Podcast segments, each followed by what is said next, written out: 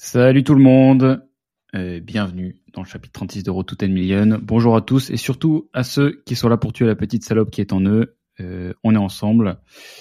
Euh, au menu de cet épisode, euh, si jamais vous êtes nouveau, je vous ferai l'introduction juste après, vous inquiétez pas, d'abord je vous tease un petit peu ce qui va se passer derrière.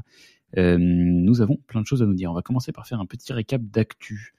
Des nouveautés de la prépa marathon, quelques updates sur les sorties de la semaine. Il y a de la petite vidéo sympa qui est sortie et qui va sortir.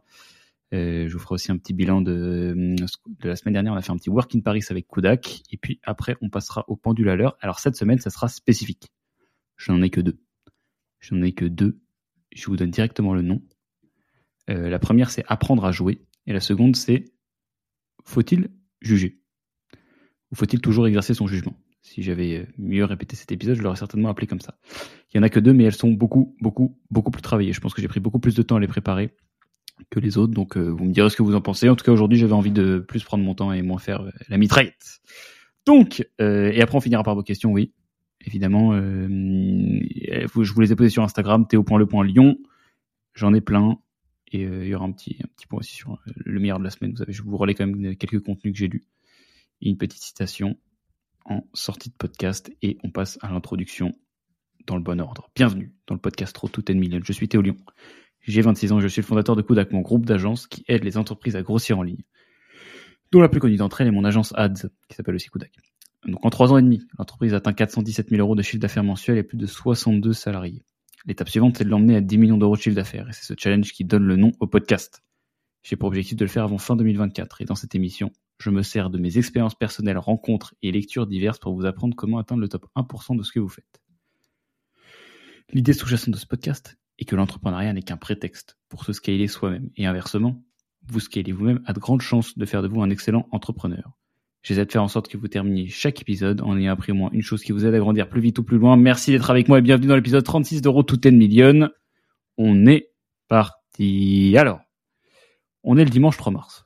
Il est 21h35. Je rentre euh, gentiment de, bah, de la sortie longue. Enfin, maintenant, ça fait longtemps quand même que je suis rentré. Je suis rentré à midi.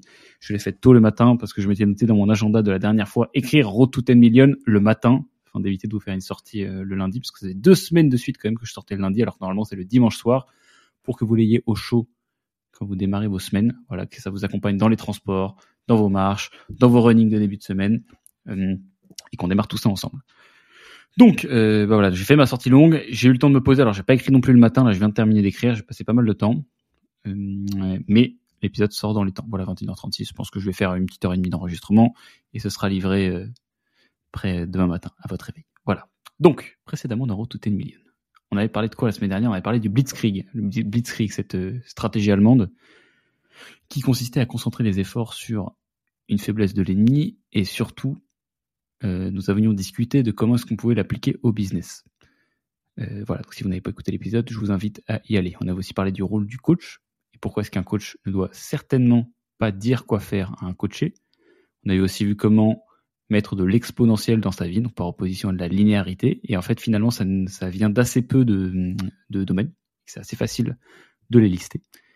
Et on avait parlé, bon, il y en avait beaucoup, hein, pendules, je crois qu'il y en avait sept, mais il y en avait une autre qui disait pourquoi est-ce que c'était dans lequel je vous expliquais pourquoi c'était terrible d'avoir tort avec les idées des autres et, euh, comment voilà euh, bien placer son curseur entre euh, faire ce qu'on pense et faire ce que les gens qui ont déjà fait ce qu'on a envie de faire pensent. Voilà. Donc niveau challenge marathon, c'était arrêté aussi sur une bah voilà sur une, pas une très bonne nouvelle hein, parce que c'était c'était périostite. Euh, c'était donc la petite blessure qui commençait à se faire ressentir et qui était pire en pire chaque semaine. Donc je vous rappelle toujours que je suis en préparation du marathon de Paris qui aura lieu le 7 avril que je me donne à balle. Je vous en parle parce que c'est une grosse partie de ma vie en ce moment. Et bah, plus pour très longtemps, il me reste encore cinq semaines de préparation et ensuite il va falloir qu'on se mette un nouveau challenge, mais j'ai déjà plein d'idées, vous inquiétez pas, ça sera encore plus gros. Donc voilà, euh, petite blessure, je vais vous faire un petit update pour vous dire où ça en est. On était sur une semaine un peu d'ennui, hein. vous savez, c'était le milieu du trimestre, les deux dernières semaines, enfin les deux, les deux trois euh, semaines du milieu d'un trimestre, c'est vraiment les plus dures. C'est celle où bah, on est loin du début et loin de la fin. donc, donc, euh, donc on se demande un petit peu, putain, si j'abandonne là, personne va voir. et le cerveau l'a très bien compris. Donc je vous fais une petite update juste après.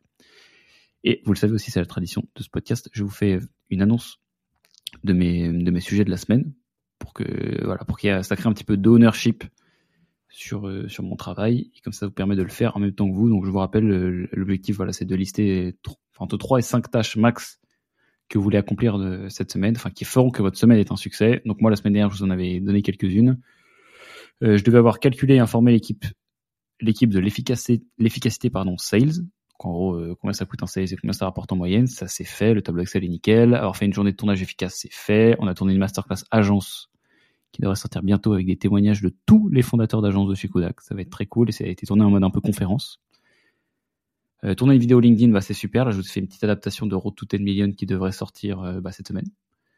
Euh, des TikTok, en revanche, ça pour le coup, on n'en a pas fait. Mais par contre, on a tourné la vidéo de présentation du site. C'est pour ça que je vous disais faire une bonne journée de tournage parce qu'il y avait beaucoup de choses. Donc ça a été fait. Faire un sondage LinkedIn pour savoir dans quelle ville on devrait faire la tournée. Alors ça, c'est la nouveauté. On est en train de préparer un petit truc qui aura. Alors c'est pas encore sûr que ça ait lieu, mais il y a un bon pourcentage. Donc on va faire une petite tournée, ça certainement en France, faire une petite conférence qu'on devrait répliquer dans 6-7 villes euh, de province, comme disent les, Parisiens. Et donc j'ai fait un petit, un, petit post pour savoir où était notre communauté. Et donc euh, on a bien noté les, les villes. Voilà.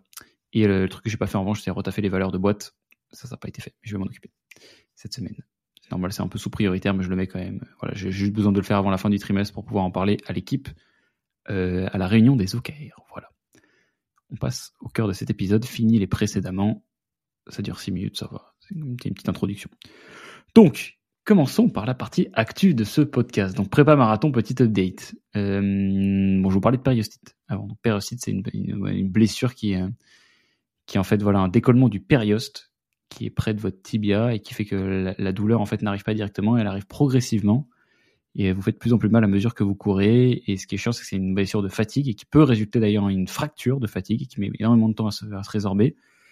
Et, euh, et c'est chiant quand ça t'arrive dans une prépa parce que tu sais que ça va pas s'améliorer. Donc, je suis allé consulter avec toujours le même kiné Malcolm de la salle euh, de ma salle à Boulogne. Je ne vais pas vous dire ma salle, sinon vous allez venir euh, m'embêter pendant que je, suis en train de suer et que j'ai une gueule dégueulasse. Déjà que, je, vous, en parle dans quelques minutes, mais quelqu'un m'a trouvé dans le bois de Boulogne.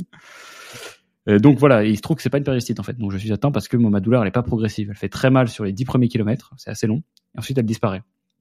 Donc euh, c'est probablement quelque chose de musculaire. Donc je suis parti sur un, un mode gros en faux. Je fais pas mal de petits exos qui, qui m'aident en vrai, donc des relevés de, de mollet. Souvent ça en fait ça vient du mollet derrière. C'est c'est tellement bizarre en vrai ces histoires de, de douleur de de running parce que c'est tellement jamais l'endroit où tu penses que t'as mal. Euh, enfin d'où vient la, la faiblesse. J'avais peut-être parlé la semaine dernière, mais euh, je, laisse mariner ça comme idée, mais ça peut. Je pense que ça deviendrait une pendule parce que je pense que c'est applicable en dehors du domaine de euh, de la médecine. Voilà. Donc, ce n'est pas une périostite, ce qui est une excellente nouvelle.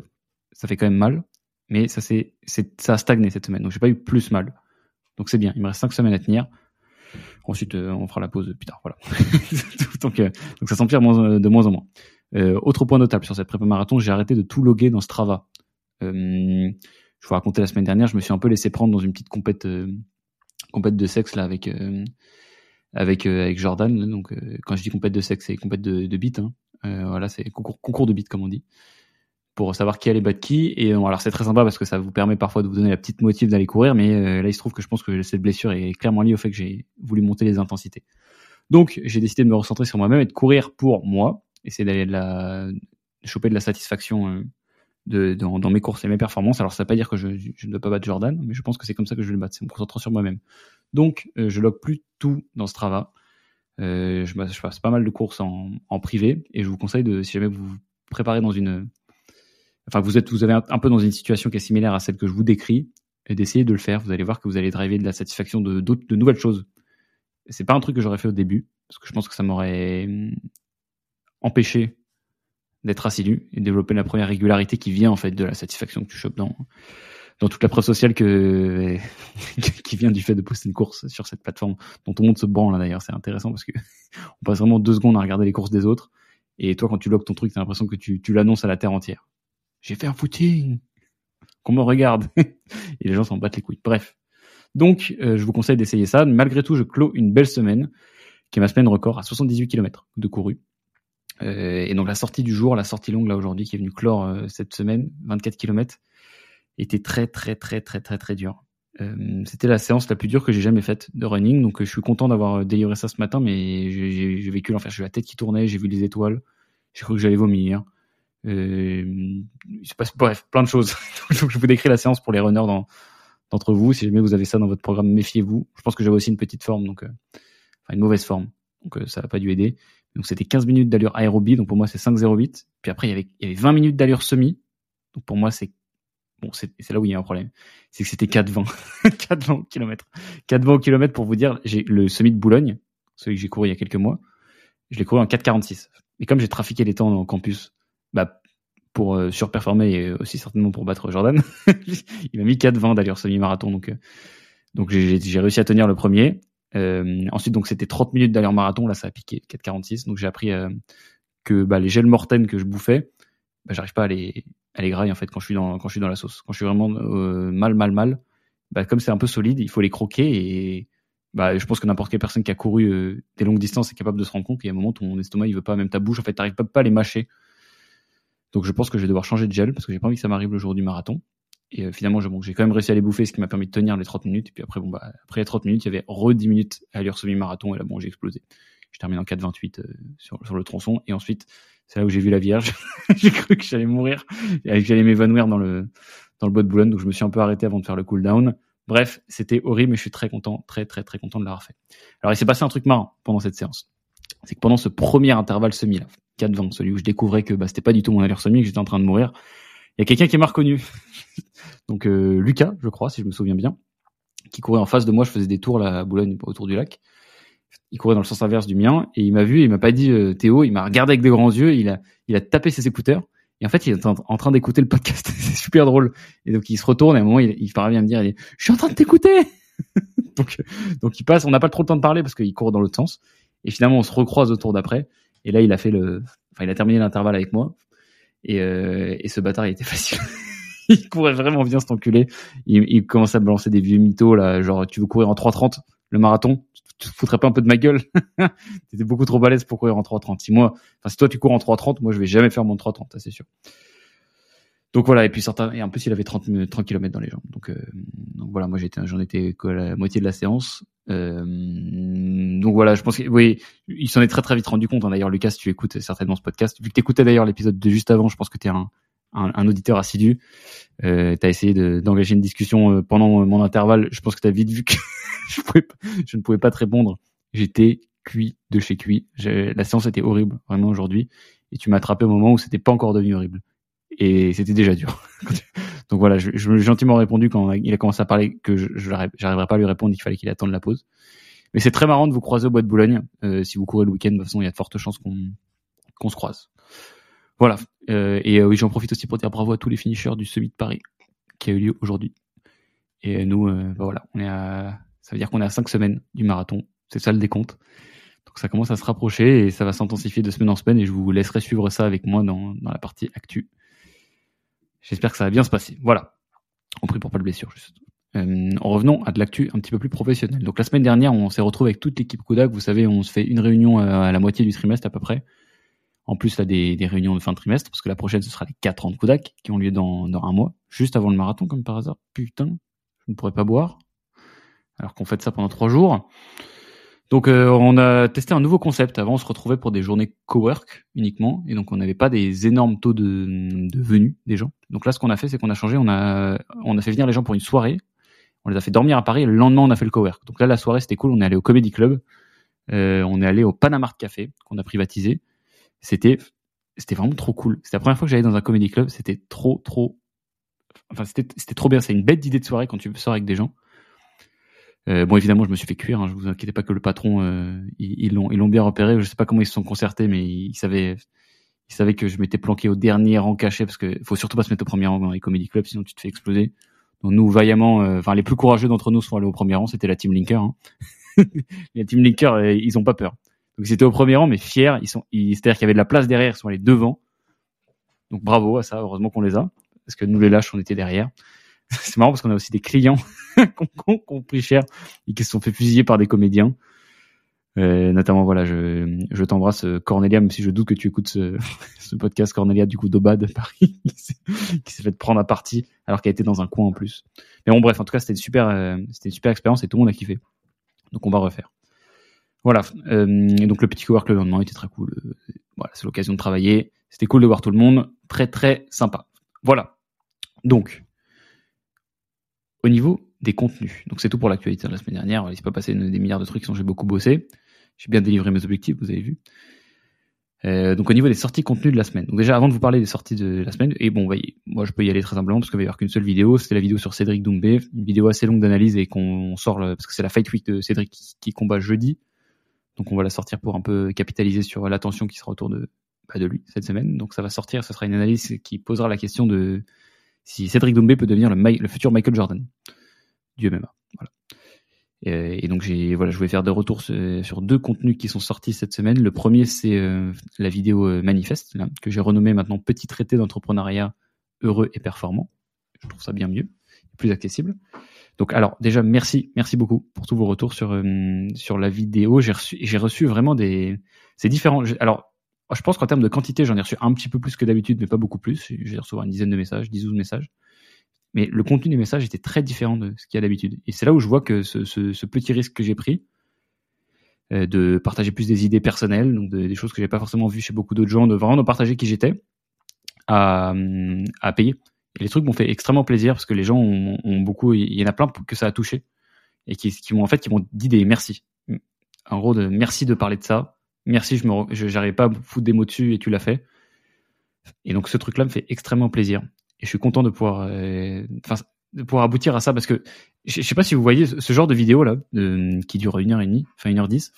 C'est un petit peu une synthèse de tout ce que je peux faire aujourd'hui que je, n'arrivais pas à faire au début. C'est franchement, je pense que j'utilise en même temps sur une heure dix toutes les compétences que j'ai apprises depuis le début de ma carrière entre guillemets entrepreneuriale. Euh, D'abord dans la création de contenu, je, suis capable de, produire ce genre de vidéo là en termes de, qualité. Tu c'est un contenu qui est de qualité. Ensuite, sur un format d'une heure dix où je suis capable de parler une heure dix, d'arranger un raisonnement. Ça, je n'étais pas capable de le faire au début. Et surtout, troisième chose, je suis capable de l'étayer de plein d'expériences entrepreneuriales que j'ai vécues pendant quatre ans. Donc, je donne toujours un conseil euh, aux gens qui veulent construire leur marque personnelle, qui veulent faire du contenu. D'ailleurs, on en a reparlé dans le live euh, Discord, là, dans Road qui est donc le serveur, euh, où on, qui était sur le terme du personal branding, là, aujourd'hui. c'est que il faut que vous arriviez le plus vite possible à raconter des choses que seul vous pouvez raconter. Donc quand vous, par exemple, vous, lisez un post que vous êtes en train d'écrire sur LinkedIn, il euh, faut vous poser la question de qui d'autre aurait pu écrire ce post. Et plus il y a de, une quantité importante de personnes, moins votre post va marcher. Enfin, moins votre post sert à quelque chose pour développer votre marque personnelle. Parce que n'est pas votre marque personnelle, c'est votre marque partagée. Donc euh, voilà, vous, vous partagez le, contenu. Avec, enfin, et bref, si, si d'autres personnes auraient pu l'écrire, c'est que c'est que c'est pas entièrement vous pour l'instant. Mais c'est normal parce qu'au début c'est compliqué. Hein. Vous n'avez pas forcément beaucoup d'expériences uniques qui vont faire à la fois un contenu original et un contenu qui marche. Donc là, je suis content parce que ce contenu-là, pour moi, c'est la réunion de, bah de, de, tous ces facteurs-là. Donc je suis trop content de tous les retours que vous m'avez fait. Et euh, c'est intéressant parce que je vois que du coup, il y a à peu près 10 000 personnes qui l'ont vu. C'est en train de monter encore un peu. Mais je pense que c'est aujourd'hui la vraie taille de la communauté qui me suit. J'ai 50 000 abonnés, mais j'ai 10 000 personnes. Ceux qui ont cliqué sur cette vidéo sont ceux qui sont en fait dans la cible des gens que j'ai envie de toucher avec YouTube. Voilà. Euh, seconde chose, je suis passé, chez euh, ce cher ami Marc, donc alias Jocariz, qui m'a reçu dans ce format métier de rêve. Euh, bah du coup, il y a deux heures de vidéos qui sont sorties chez lui. J'ai vraiment kiffé l'échange pour plusieurs raisons. Deux principalement, je vous en avais déjà un petit peu parlé il y a quelques semaines quand j'avais fait l'enregistrement. La première, c'est que c'est un, bah, en fait, c'est un bon intervieweur au sens un peu fondamental du truc, c'est que c'est quelqu'un qui arrive à faire en sorte que la discussion s'élève d'un s'élève au niveau où elle doit être. C'est-à-dire qu'il en fait, j'aurais pu euh, toutes les choses dont on a parlé dans cette euh, dans ce dans ce podcast, c'est des choses dont j'ai déjà parlé dans d'autres. Enfin, c'est des sujets que j'ai déjà abordés dans d'autres euh, contenus. La façon dont en fait on a traité les sujets, c'est que j'ai pu aller plus en profondeur dans les trucs parce qu'il il m'a pas tenu très longtemps sur les banalités. On est parti directement dans des points intéressants sur HEC. Il m'a posé des questions intéressantes aussi sur la partie entrepreneuriale, donc sur la, partie manifeste où j'ai pu présenter en fait de façon un peu plus simple les trois mouvements, qu'est-ce que je pensais du dernier, et c'est quelqu'un qui est capable d'élever le niveau de la conversation. Et ça, c'est rare. C'est ça qui est très très dur de trouver dans les podcasts. D'ailleurs, si vous voulez en lancer un, euh, lancez-le sur une thématique sur laquelle vous, vous êtes capable d'élever le niveau de la conversation, euh, contrairement à n'importe quel autre intervieweur. C'est aussi pour ça que c'est dur d'avoir un podcast généraliste, parce que tu peux pas élever le, niveau de la conversation partout. Voilà, donc euh, c'est la première raison. Et la seconde raison, c'est parce que ça complète parfaitement la sortie de la vidéo sur le manifeste. Bon, il se trouve que voilà, les, deux étaient timés, assez bien parce qu'on on les a enregistrés. Enfin, je les ai enregistrés la même semaine. ces vidéos-là, donc chez, chez Marc et, moi dans mon studio. Et donc ça sortait bien parce que ça m'a fait en fait une vidéo un peu accessible où je parle plus légèrement, mais je parle de choses un peu différentes même dans la vidéo avec Marc quand je parle sur, ce mouvement un peu manifeste. Et donc ça a fait un, enfin ça a très bien complété ce que je racontais, donc j'étais content parce que ça, en fait, je veux dire tous les gens qui m'ont potentiellement découvert via cette vidéo, donc un public un peu plus étudiant, avaient un truc à consommer quand ils arrivaient sur ma chaîne et qui parlaient un peu de trucs qu'ils avaient déjà entendus euh, dans la vidéo de Marc. Voilà. Et donc, mais franchement, c'est hyper, enfin, la chaîne Jocarise est très intéressante parce que ça, euh, bah déjà, il y a un engagement de port. C'est assez dingue. Et je pense que ça vient du fait que Marc a un positionnement qui est assez original, donc le master sur LoL, euh, ex-banquier, et euh, l'école de commerce et tout, enfin, c'est quelque chose qui est assez unique. Euh, mais ça vient en fait du. Enfin. Et en fait, ce positionnement-là, c'est surtout ça qui est intéressant, lui a permis d'occuper, enfin, d'avoir le monopole sur la légitimité de présenter des métiers à des étudiants. Et bah, j'en ai parlé avec lui, c'est un des trucs dont on avait discuté avant de. Je crois que c'était bon, avant ou après, peu importe, hein, quand, je suis allé tourner là-bas. C'est qu'il a aujourd'hui réussi, en fait, en étant en train de prendre en fait le devant sur cette niche-là, à, amener un nouveau type d'annonceur à sponsoriser des contenus YouTube. Alors évidemment, ça va prendre du temps parce qu'il faut l'évangéliser.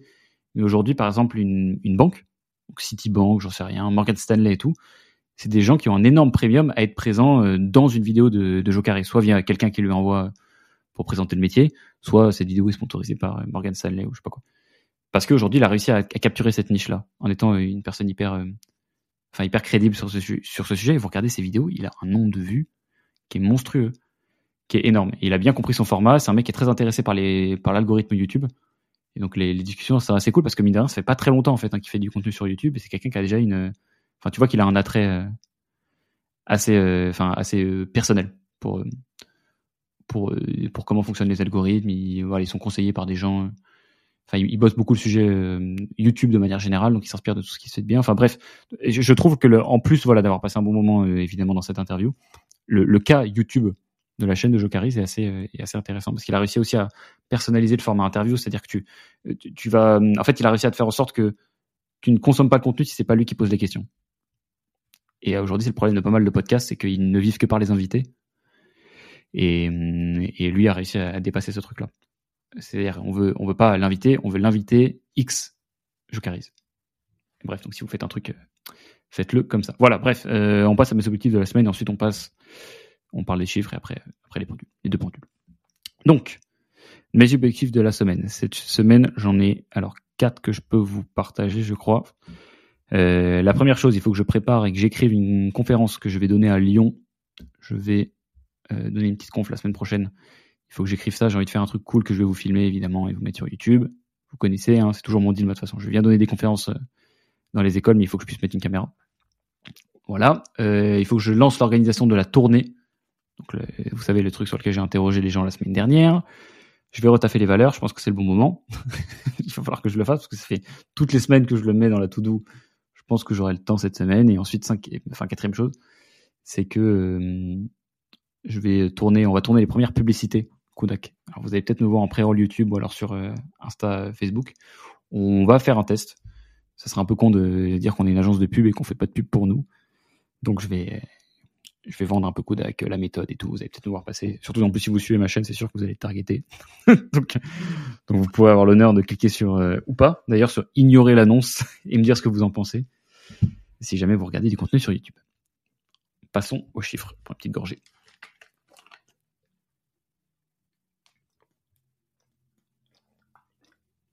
Alors,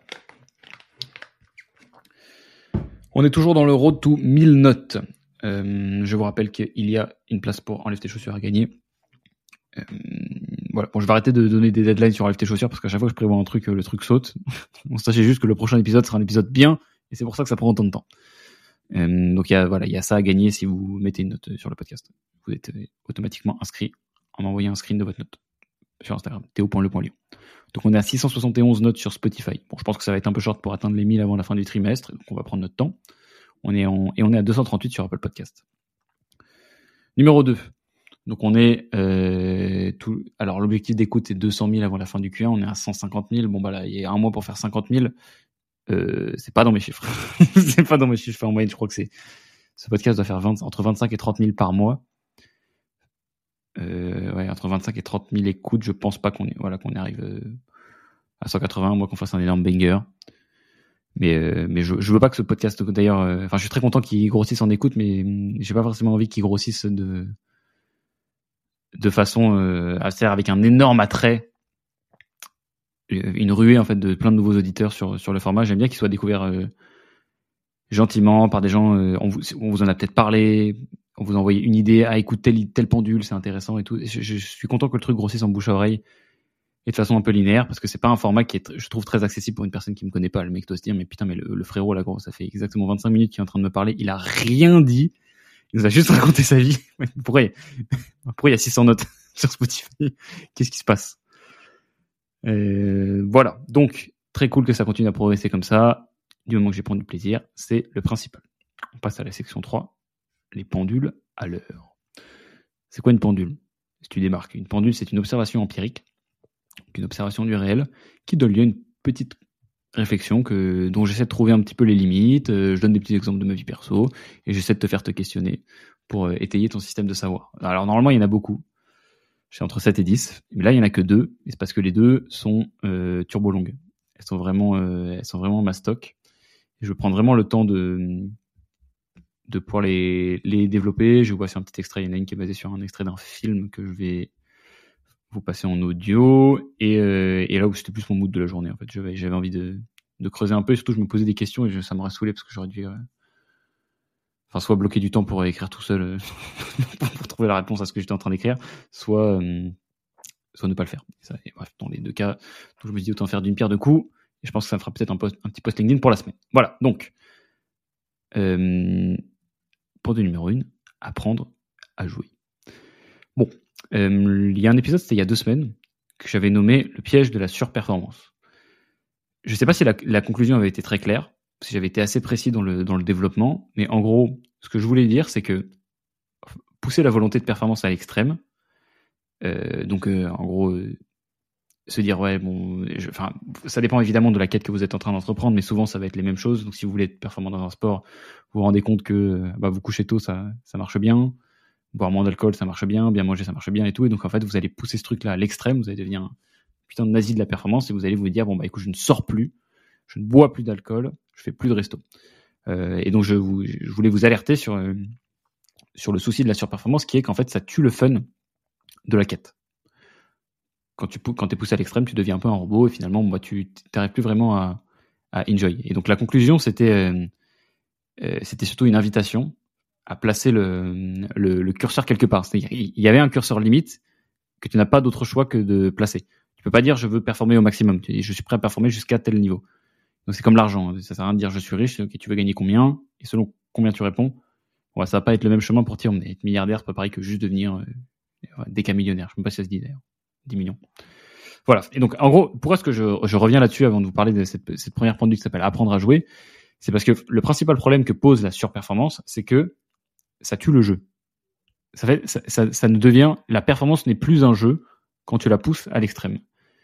Et, en fait, le problème de ce moment-là, quand tu pousses le truc trop fort, c'est que ça t'empêche de bénéficier d'un truc dont je vous parle souvent, et qui est une citation de Naval, c'est de ce qui euh, semble être un jeu pour toi, mais du travail pour les autres. Donc, what feels like play to you but work to others. Et donc, il s'en sert pour expliquer ce qu'est une, connaissance spécifique. Donc, en gros, euh, la connaissance spécifique étant à la base, une compétence spécifique, pardon, étant à la base de, de ce qui va te permettre de rendre riche, puisque c'est un extrait de, de sa tirade How to get rich without being lucky. Donc, le but, c'est de trouver quelque chose qui te semble être un jeu, mais qui semble être très dur pour les autres. Voilà. Euh, et donc, je me suis rendu compte, je vous avais parlé aussi un peu de, de ce moment de down que j'avais vécu là un peu enfin que j'ai vécu que j'avais vécu que je revivrai que enfin bref qui, qui, arrive assez souvent et souvent sporadiquement donc soit quelques quelques heures soit quelques jours parfois quelques semaines et parfois quelques mois c'est arrivé. Et, et, euh, donc pour euh, je, je, gagne en fait en clarté sur la lecture de ces petits passages là à mesure que je, que je réfléchis dessus que le temps passe. Et je me rends compte que dans ces moments de down que vous que vous vivez aussi certainement le problème c'est que je ne m'amuse plus et, je, me mets dans une situation où je, je, suis plus en train de jouer et de m'amuser comme un enfant pour je pas, jouer au foot. Euh, je joue ma vie. Donc je me, je me suis je me dis, sur le terrain de foot, putain, c'est la finale de la Coupe du Monde euh, et euh, je ne peux pas perdre. Je commence à jouer ma vie et du coup, ça nique le fun. Et en fait, moi, tout toute ma, ma, compétence, ce que je sais faire et, la valeur que j'apporte, mon, mon, degré d'utilité pour les gens est basé sur un fondamental, c'est que je suis en train de m'amuser. Je vous jure que euh, n'importe quel taf dans lequel je m'amuse pas, je trouve pas une façon de m'amuser, je suis nul à chier. Je n'ai plus aucune compétence. Et c'est catastrophique. Donc c'est haute variance ce truc-là, parce que ça veut dire qu'il faut toujours que je trouve des façons de m'amuser et de rester un grand enfant. Mais euh, le problème, c'est que je m'amuse plus, parce que le truc n'est plus un jeu. Donc, euh, euh, et attends merde, qu'est-ce que je voulais, vous dire? Je me suis un peu perdu dans le fil de mes pensées, voilà. Et donc, ce qui est important en fait dans la notion de jeu, c'est et pourquoi est-ce que c'est très important de continuer à, jouer C'est parce que ça, te donne parfois la faculté à continuer à jouer là où les autres se crispent. Euh, D'ailleurs, c'est ça qui est si terrifiant, je trouve, c'est Benoît Saint-Denis, c'est que tu vois que le mec prend du plaisir à frapper déjà et à se faire frapper. Genre le mec ne se protège pas quoi. Il adore, il aime la bagarre. Et être contre ce genre de personnes-là, c'est chaud. Euh, et donc le jeu c'est très important pour cette raison-là. Euh, c'est très important de trouver une façon de s'amuser, de jouer et tout, parce que déjà ça va te permettre voilà de continuer plus loin ou de faire quelque chose avec plus d'intensité que quelqu'un qui ne serait pas en train de jouer. Donc le jeu en fait partout, euh, et c'est ça un peu la thèse de ce que je vais vous raconter et pourquoi est-ce que c'est important d'apprendre à jouer, parce que je pense que je ne suis pas du tout la seule personne victime de ce truc-là. Je pense que ça peut bénéficier à tout le monde de mettre un petit peu de bah, de jeu dans, dans, dans leurs entreprises. Enfin, euh, entreprise, j'emploie ça pas au sens de l'entité, la personne morale, mais euh, dans le, les choses que, les gens sont en train d'entreprendre. Voilà. Donc c'est la première chose, la faculté à jouer là où les autres se crispent. Continue à jouer. La seconde chose, c'est que ça te permet d'avoir envie de faire quelque chose de difficile, euh, de prendre quelque chose comme un jeu. Et euh, c'est d'ailleurs quelque chose qui est assez marrant chez les familles qui ont grandi avec une culture sportive versus les autres. Je sais pas si vous avez déjà rencontré, je pense certainement dans vos expériences de vie, en tout cas je vous souhaite d'avoir discuté avec des gens qui n'ont pas du tout grandi avec une culture sport. Les parents, les les, ont pas inscrits au sport quand ils étaient petits, les parents sont pas sportifs eux-mêmes. Et, bien en fait, quand vous leur euh, parlez de sport, ces gens-là, tu sais, c'est les gens souvent ils ont en EPS ils détestent ça. Et euh, alors que moi, l'EPS c'était le meilleur moment de, ma semaine. Ça, c'est des, choses en fait. Quand on t'a appris, euh, pourquoi est-ce que c'est stylé d'inculquer les valeurs sport au début à tes enfants? C'est parce que très vite tu l'associes au jeu. Donc tu vas jouer. Quand tu dis je vais jouer avec tes enfants, tu joues pas à la PlayStation, tu veux jouer au foot. Donc ça associe le sport au jeu.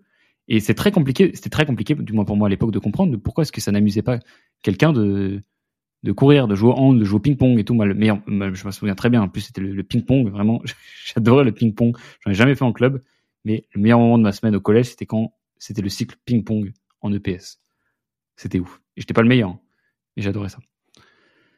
Voilà. Et donc les gens se comprennent pas, c'est parce qu'il y en a, il y en a qui jouent et d'autres qui en fait à qui on n'a jamais expliqué comment jouer dans cette chose-là. Et donc euh, c'est très important de, de, comprendre un peu comment ce que tu veux faire quand tu as une quête qui est importante et dans laquelle tu veux avancer, de comment euh, inclure un peu des, des, thématiques de, gamification dedans et de faire en sorte que ça soit un jeu. Alors c'est pas juste de la gamification, c'est pas exactement synonyme ce que je suis en train de vous dire, c'est plutôt de voir les choses comme un jeu.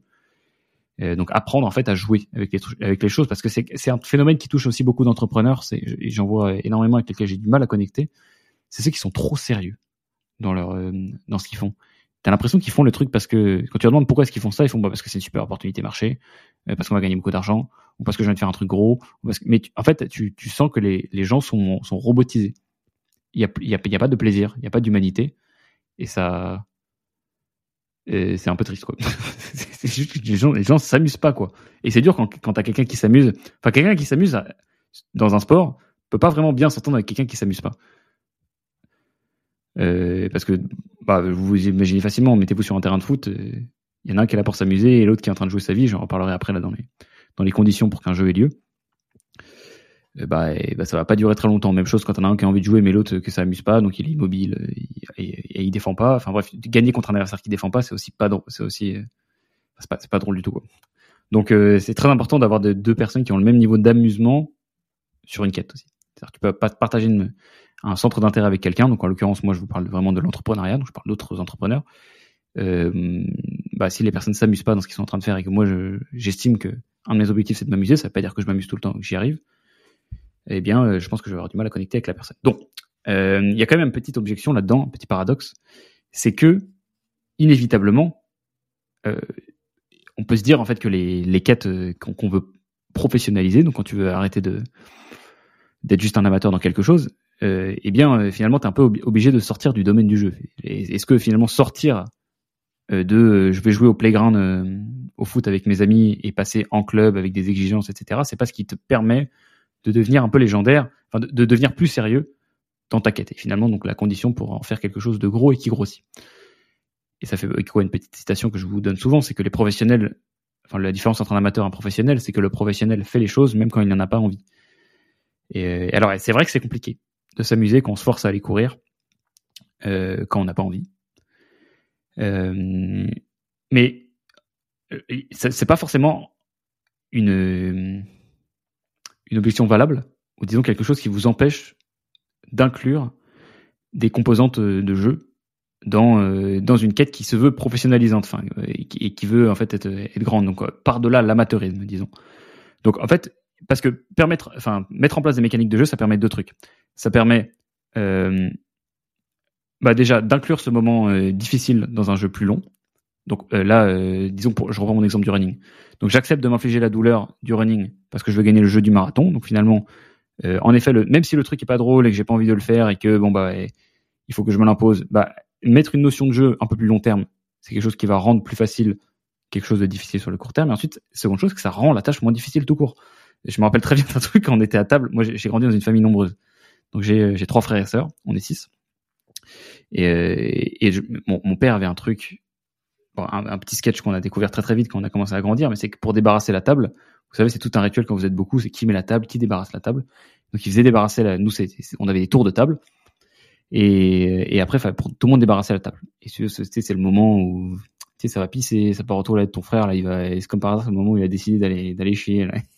il arrive, et il remet un verre, et il fait, ah, putain, on a bien bossé. Donc, en fait, les parents comprennent très vite que c'est un truc qui est pas très drôle. Et et c'est une tâche qui est chiante en fait hein, finalement. Donc euh, mon père pour débarrasser les, la table, il, il, disait un truc qui a marché longtemps. Il disait bon, les enfants, vous pensez qu'on peut le faire en combien d'allers-retours? Et là on commençait à dire ouais deux, à moi trois. Ah non mais y a, regarde il y a un putain de plat et tout. Et ça mettait en place une, démarche de jeu et ça rendait la tâche moins difficile. C'est un petit exemple euh, juste pour vous montrer que il y a, pas d'incompatibilité entre euh, faire une tâche et devenir professionnel dans quelque chose et mettre euh, un peu d'amusement et de jeu dans un truc. Parce que ben en fait c'est tout le raisonnement que je veux développer. C'est comment est-ce qu'on transforme la vie en jeu humblement, carrément la vie, oui la vie, voilà. Et, et comment est-ce qu'en fait le, fait que vous manquiez un petit peu de, bah de comment est-ce que le fait que vous en manquiez euh, explique que vous soyez bloqué? Alors, j'ai pas bien écrit la phrase, donc du coup, elle est un peu compliquée à délivrer, mais simplement, je veux dire, je pense qu'il y a une des raisons pour lesquelles vous avancez pas dans quelque chose, ou alors euh, vous êtes un peu kéblo, c'est parce que vous n'avez pas assez vu ça comme un jeu.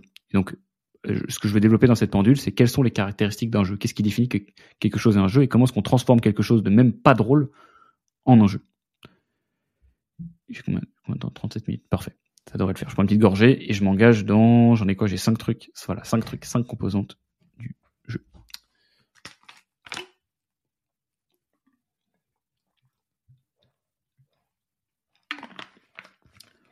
Alors, alors, euh, première chose, qu'est-ce qui définit un jeu? C'est qu'il y a des règles.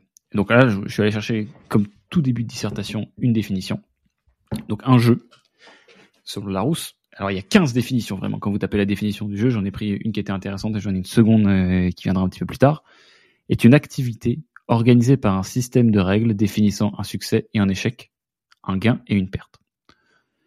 Donc ça veut dire les amis, que pour participer à un jeu, il faut qu'il y ait à minima ces trois choses. Ça veut dire un ensemble de règles, un, succès, et un gain au succès, une perte et un échec et une perte associée à l'échec. Donc c'est trois trucs. Et donc je pense, et c'est pour ça que je vais vous les détailler un petit peu, chacun de ces trois trucs, que vous avez des lacunes sur l'une de ces trois. Du moins, moi j'en ai, en fait, dans les moments là où je m'amuse plus, pourquoi C'est qu'il y a un des trois facteurs qui est devenu un petit peu flou. Donc le premier, c'est le gain. Euh, donc, je, vous jure, il y a 99% des gens, pour ne pas dire 100%, pour ne pas dire euh, quasiment l'écrasante majorité, comme dirait Yumi, euh, ils n'ont aucune idée de ce qu'ils sont en train de faire. Ils n'ont aucune idée de, comment, de ce que ça veut dire gagner le jeu. les gens n'ont pas, ils ont pas de plan de vie et, et ils n'ont aucune idée d'où ils vont. Ce qui permet de jouer, c'est de se poser et de se dire, ok, je veux ça. Tant que tu n'as pas fait ça, tu ne peux pas transformer une activité en un jeu. C'est pas possible parce qu'il n'y a pas de un jeu que tu ne peux pas gagner, ça ne marche pas. On n'est pas juste en train de s'amuser. C'est pour ça que un amusement n'est pas toujours, euh, enfin, euh, du divertissement n'est pas toujours un jeu. Quand tu vas mater un film, euh, tu vas mater le film pour le film. Il n'y a pas de, il a pas de gain. Un jeu, c'est plus, plus compliqué que ça. Un jeu, il y a des règles. Donc moi, par exemple, ce qui m'a permis de transformer le truc un peu comme un, en un jeu, c'est me dire, ok, et si j'ai envie d'atteindre 10 millions d'euros de chiffre d'affaires, c'est sorti du cul. Pourquoi 10 millions? Pourquoi pas 12 Pourquoi pas 20 Pourquoi pas 5 C'est juste que ça, fixe une target. Et donc à partir de là, là on peut commencer à développer des stratégies pour y atteindre ou pas. Mais la première étape, et je vous jure que c'est con comme une bite, vous n'avez pas mis d'objectif. vous n'avez pas, vous ne savez pas ce que veut dire gagner le jeu. En fait, c'est à vous de découvrir quelle est votre victoire. Et c'est sur ce point-là que les gens y galèrent.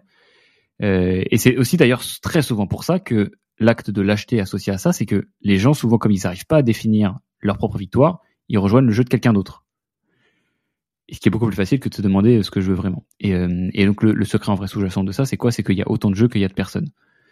Euh, notamment à cause, enfin grâce, enfin pour l'explication, c'est pas forcément à cause ou grâce, hein, c'est à cause du point sur les règles dont je vais parler juste après. Donc, on va parler des gains, on parlera des pertes, ensuite des règles. Et, et, en fait, malheureusement, en fait, quand vous rejoignez le jeu de quelqu'un d'autre, c'est qu'une question de temps avant que ça vous amuse plus. Ça va pas vous amuser éternellement. Vous pouvez très bien vous amuser, enfin profiter quelque temps du jeu de quelqu'un d'autre, mais à la fin, vous avez envie de, enfin, il y a un truc qui risque de vous, de vous gêner. Et, euh, et ce qui déprime d'autant plus les gens, après, c'est quand ils ont joué au jeu de quelqu'un d'autre pendant très très longtemps et qu'ils gagnent. Et quand tu termines le jeu et que tu te rends compte que c'était pas ce que tu, que c'était pas le bon jeu auquel tu jouais, c'est-à-dire que t'as gagné, mais en fait le, tu, le, jeu tu t'en battais les couilles, et bien là ça te plonge dans un état de déprime terrible parce que souvent tu, y es attribué une grande partie de ta vie. Donc là en fait tu as un choix, soit tu prends la déprime que tu mérites euh, et tu remets toute ta vie en question, bref, euh, crise de la quarantaine, euh, soit tu continues à te mentir et tu, vis ta vie dans le mensonge, tu continues à te dire non, non, mais en fait, si, si, c'est bien, c'est intéressant le conseiller en stratégie. non mais je, prends l'exemple du conseiller en stratégie parce que c'est ou, de la finance parce que c'est c'est des exemples parfaits en fait ceux-là ils tendent les bras tu fais 10 ans de conseiller en strat t'atteins le t'atteins le grade que tu voulais 15 ans tu deviens partenaire et ensuite tu, tu dis ah ok Bon, bah, c'est ça, en fait. Euh, merde, comment on fait là? Je viens de perdre 15 ans. J'ai pas l'impression d'être plus heureux qu'avant. J'ai plus d'argent. J'ai pas l'impression que cet argent me permet d'être plus heureux. Euh, bon, et là, euh, bon voilà, se, se, se, pose le dilemme que je viens de vous décrire. Donc, la première chose, c'est de bien définir qu'est-ce qu'une victoire pour votre jeu. Et alors, c'est pas obligé d'être une victoire absolue. Hein. C'est pas obligé d'être une victoire qui met un terme au jeu. C'est là où c'est un petit peu différent les jeux, de société par exemple, et les jeux, euh, les jeux auxquels nous on joue en tant qu'être humain c'est qu'il y a plein de jeux qui n'ont pas de fin. Mais par contre, c'est pas pour autant qu'il n'y a pas des quêtes intermédiaires. C'est pas pour autant que tu peux même pas mettre des victoires euh, entre les deux. Par exemple, un de mes objectifs, donc un des jeux auxquels je joue en ce moment, c'est le jeu du marathon. J'ai envie de courir le marathon. Et donc ma, première victoire, ça serait de courir le marathon. Après, j'ai des victoires intermédiaires qui sont terminées chaque semaine de prépa à chaque fois.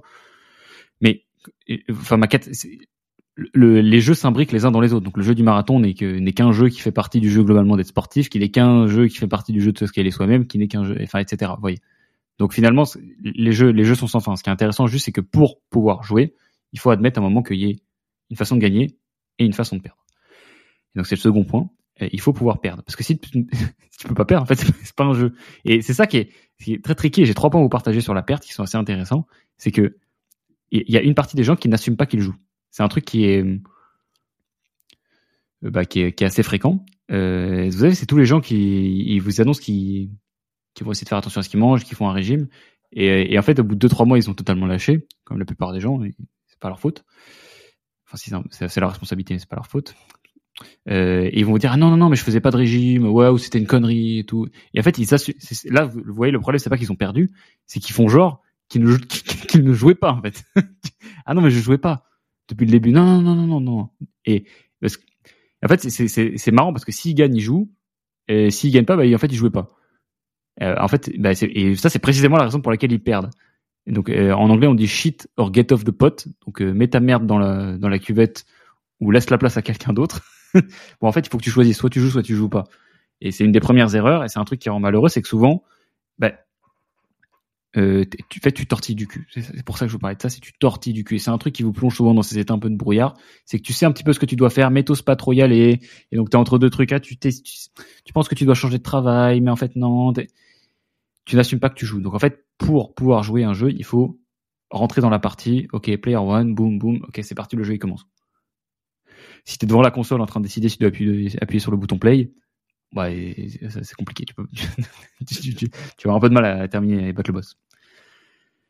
Euh, donc, euh, seconde caractéristique euh, sur le sujet de la perte, c'est très très dur évidemment, ça c'est pas une nouveauté, de tolérer la défaite. La plupart des gens ne tolèrent pas la défaite pour le même problème, c'est un problème d'ego. Et donc Nino l'a très bien dit, si tu n'es pas prêt à perdre, c'est que tu n'es pas prêt à gagner. Et donc la condition pour pouvoir gagner, pour pouvoir jouer un jeu, c'est qu'il faut accepter la possibilité d'une défaite. Et, et c'est ce qui débloque d'ailleurs très très vite les créateurs de contenu qui, marchent bien, qui, font des belles carrières, c'est qu'ils acceptent vite qu'ils peuvent bider. Et comme ils acceptent qu'ils peuvent bider, et eh ben tout le champ créatif qui s'autorise derrière euh, donne lieu à des idées très fertiles qui en fait fonctionnent. Et, c'est, les idées qui sortent de la résolution de ce problème-là sont les bonnes idées. Et donc la raison pour laquelle vous gagnez pas, c'est parce que vous n'êtes pas prêt à perdre. Je sais pas si vous, voyez un petit peu ce truc-là. C'est parce qu'il faut accepter. Il faut accepter le, le. Tu peux pas avoir que l'upside et pas le downside. C'est pas possible. Il faut être skin in the game. Euh, nous ne sommes pas des banquiers. parce que vous voyez, le banquier c'est ça le truc. Hein, C'est-à-dire que le the house always wins. Euh, wins comme le casino. Hein. Euh, en fait, il gagne dans tous les cas, mais jamais il perd. C'est-à-dire qu'il il partage que l'upside avec toi, il partage jamais le downside. Donc c'est pour ça que ce sont des, des métiers qui parfois peuvent, devenir un peu pervers. Euh, et c'est marrant parce que ce point-là, je le vois aussi dans pas mal de relations amoureuses où, tu as, des gens qui sont en couple mais qui, ne s'ouvrent pas. Ils ont été en couple pendant longtemps mais ils se sont jamais ouverts ou des gens pareil qui veulent jamais s'ouvrir, qui veulent jamais un peu être vulnérables. Donc en fait, ils ne vivent jamais de relation. Euh, et, bah en fait, c'est la même chose. En fait, tu ne peux pas tu ne vivras jamais de relation si tu as peur de. Enfin, si, tu n'es pas prêt à ce que la relation se passe mal. C'est mal le truc. Tu peux pas voilà, vivre une relation de long terme avec quelqu'un si tu n'es pas prêt à ce qu'elle s'arrête. Donc, euh, et d'ailleurs, c'est pour ça qu'il faut faire très attention aussi aux gens qui vivent bien leur rupture. Souvent, c'est cette même catégorie de personnes. C'est ceux qui n'étaient jamais vraiment dans la relation. Bref, je sais pas pourquoi je vous parle de ça. C'était pas dans le script. Euh, on avance. Euh, et, euh, et, donc, troisième composante de cette partie perte, c'est qu'il faut aussi, au même titre qu'il faut fixer ce qui est un gain, il faut fixer ce qui est une perte. Et donc c'est pour ça qu'il y avait un problème moi dans mon objectif des 10 millions, c'est qu'il n'y avait pas de deadline. En fait, je ne peux perdre cet objectif qu'en mourant. le jour où je meurs, j'ai pas fait 10 millions, là tout le monde pourra dire ah bon ok il, a perdu. Donc c'est pour ça qu'on a fixé novembre 2024. Donc il faut être très très clair sur ce qu'est un fail. Il faut que la possibilité de fail soit soit précise. Parce que voilà, c'est pas parce que vous avez mis un objectif, c'est pas parce qu'il y a un gain que la perte va de soi. Voilà, donc il faut, il faut aussi se mettre la possibilité de perdre. Et c'est marrant, comme tout allait mieux dans la boîte quand tout à coup on s'est mis cet objectif-là. tout était beaucoup plus clair. Donc c'est la seconde chose pour, euh, pour jouer. Donc il faut un gain, il faut une perte, et ensuite il faut des règles. Donc les règles, c'est quoi? C'est pour moi le moment où tu vas fixer ton code de valeur. Donc là, tu dis, ok, bon, je suis en train de jouer au foot, c'est quoi les règles du foot? Je prends pas la balle à la main. Et après, tu dis, ah, peut-être, un matin, mais moi j'aime mieux prendre la balle à la main. Il y a eu, j'ai vu le handball et tout, il y a le rugby et tout, c'est sympa.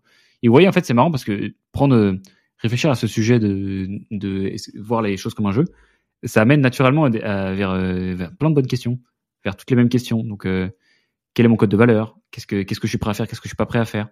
Euh, Quel est le prix que je suis pas prêt à payer? Je vous en ai déjà beaucoup parlé. Par exemple, bon, je veux jouer au jeu d'atteindre 10 millions d'euros en novembre 2024, mais qu'est-ce que je ne suis pas prêt à faire? Donc, mon code de valeur me dit bon bah je ne vais pas lever de fonds ou je ne vais pas trahir.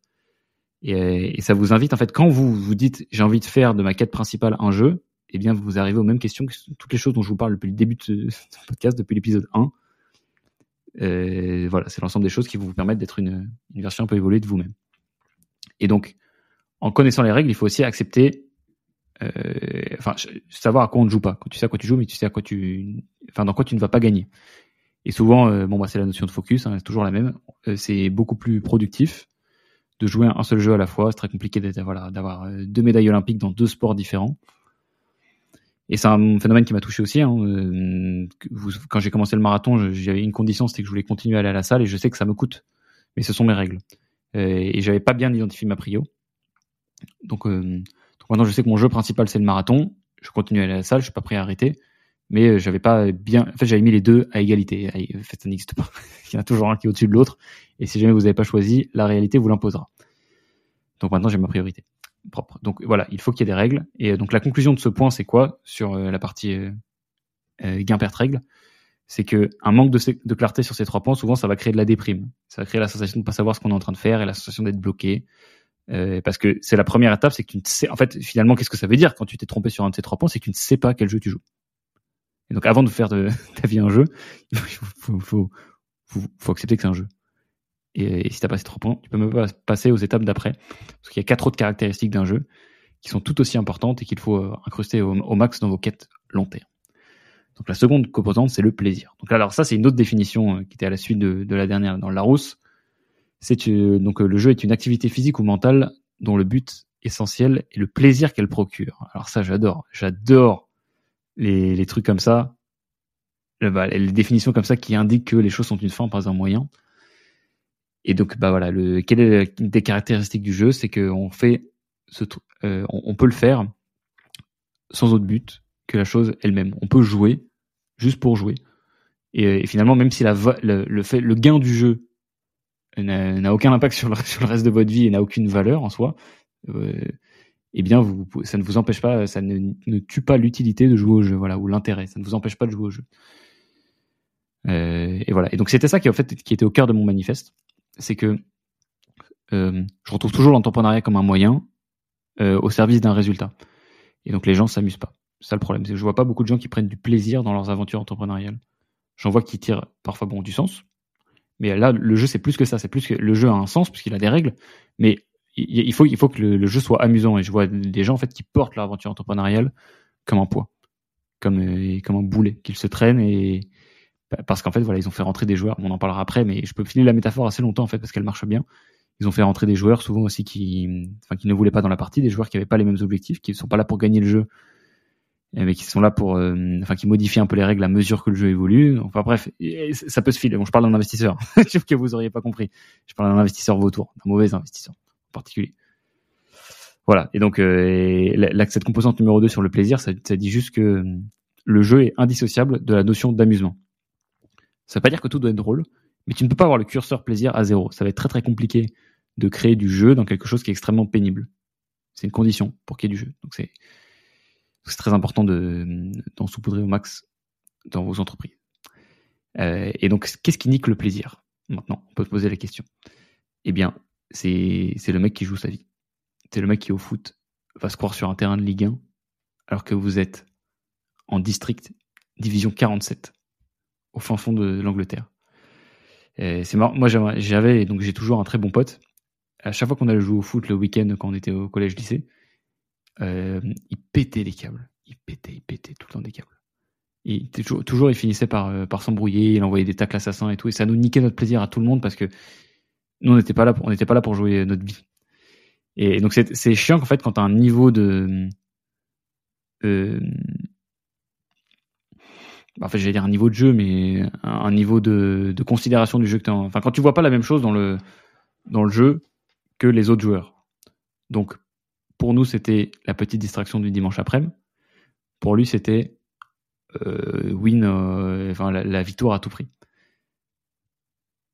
Et voilà, c'est ce qui se passe aussi dans le, dans le souvent le, problème d'alignement d'intérêt d'investisseurs avec des start parfois. C'est que le start il joue pour peut-être, enfin pas tous, hein, mais disons qu'un start qui aurait envie d'être un peu, de mettre un peu de sens euh, dans ce qu'il fait, il va jouer pour euh, faire quelque chose qui lui ressemble et révolutionner un marché.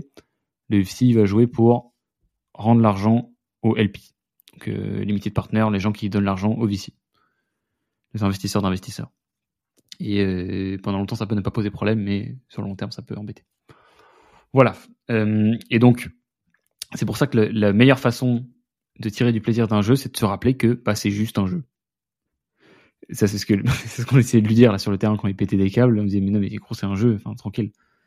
Ce qui manque, enfin, voilà, ça implique en fait il n'y a pas de plaisir sans perspective.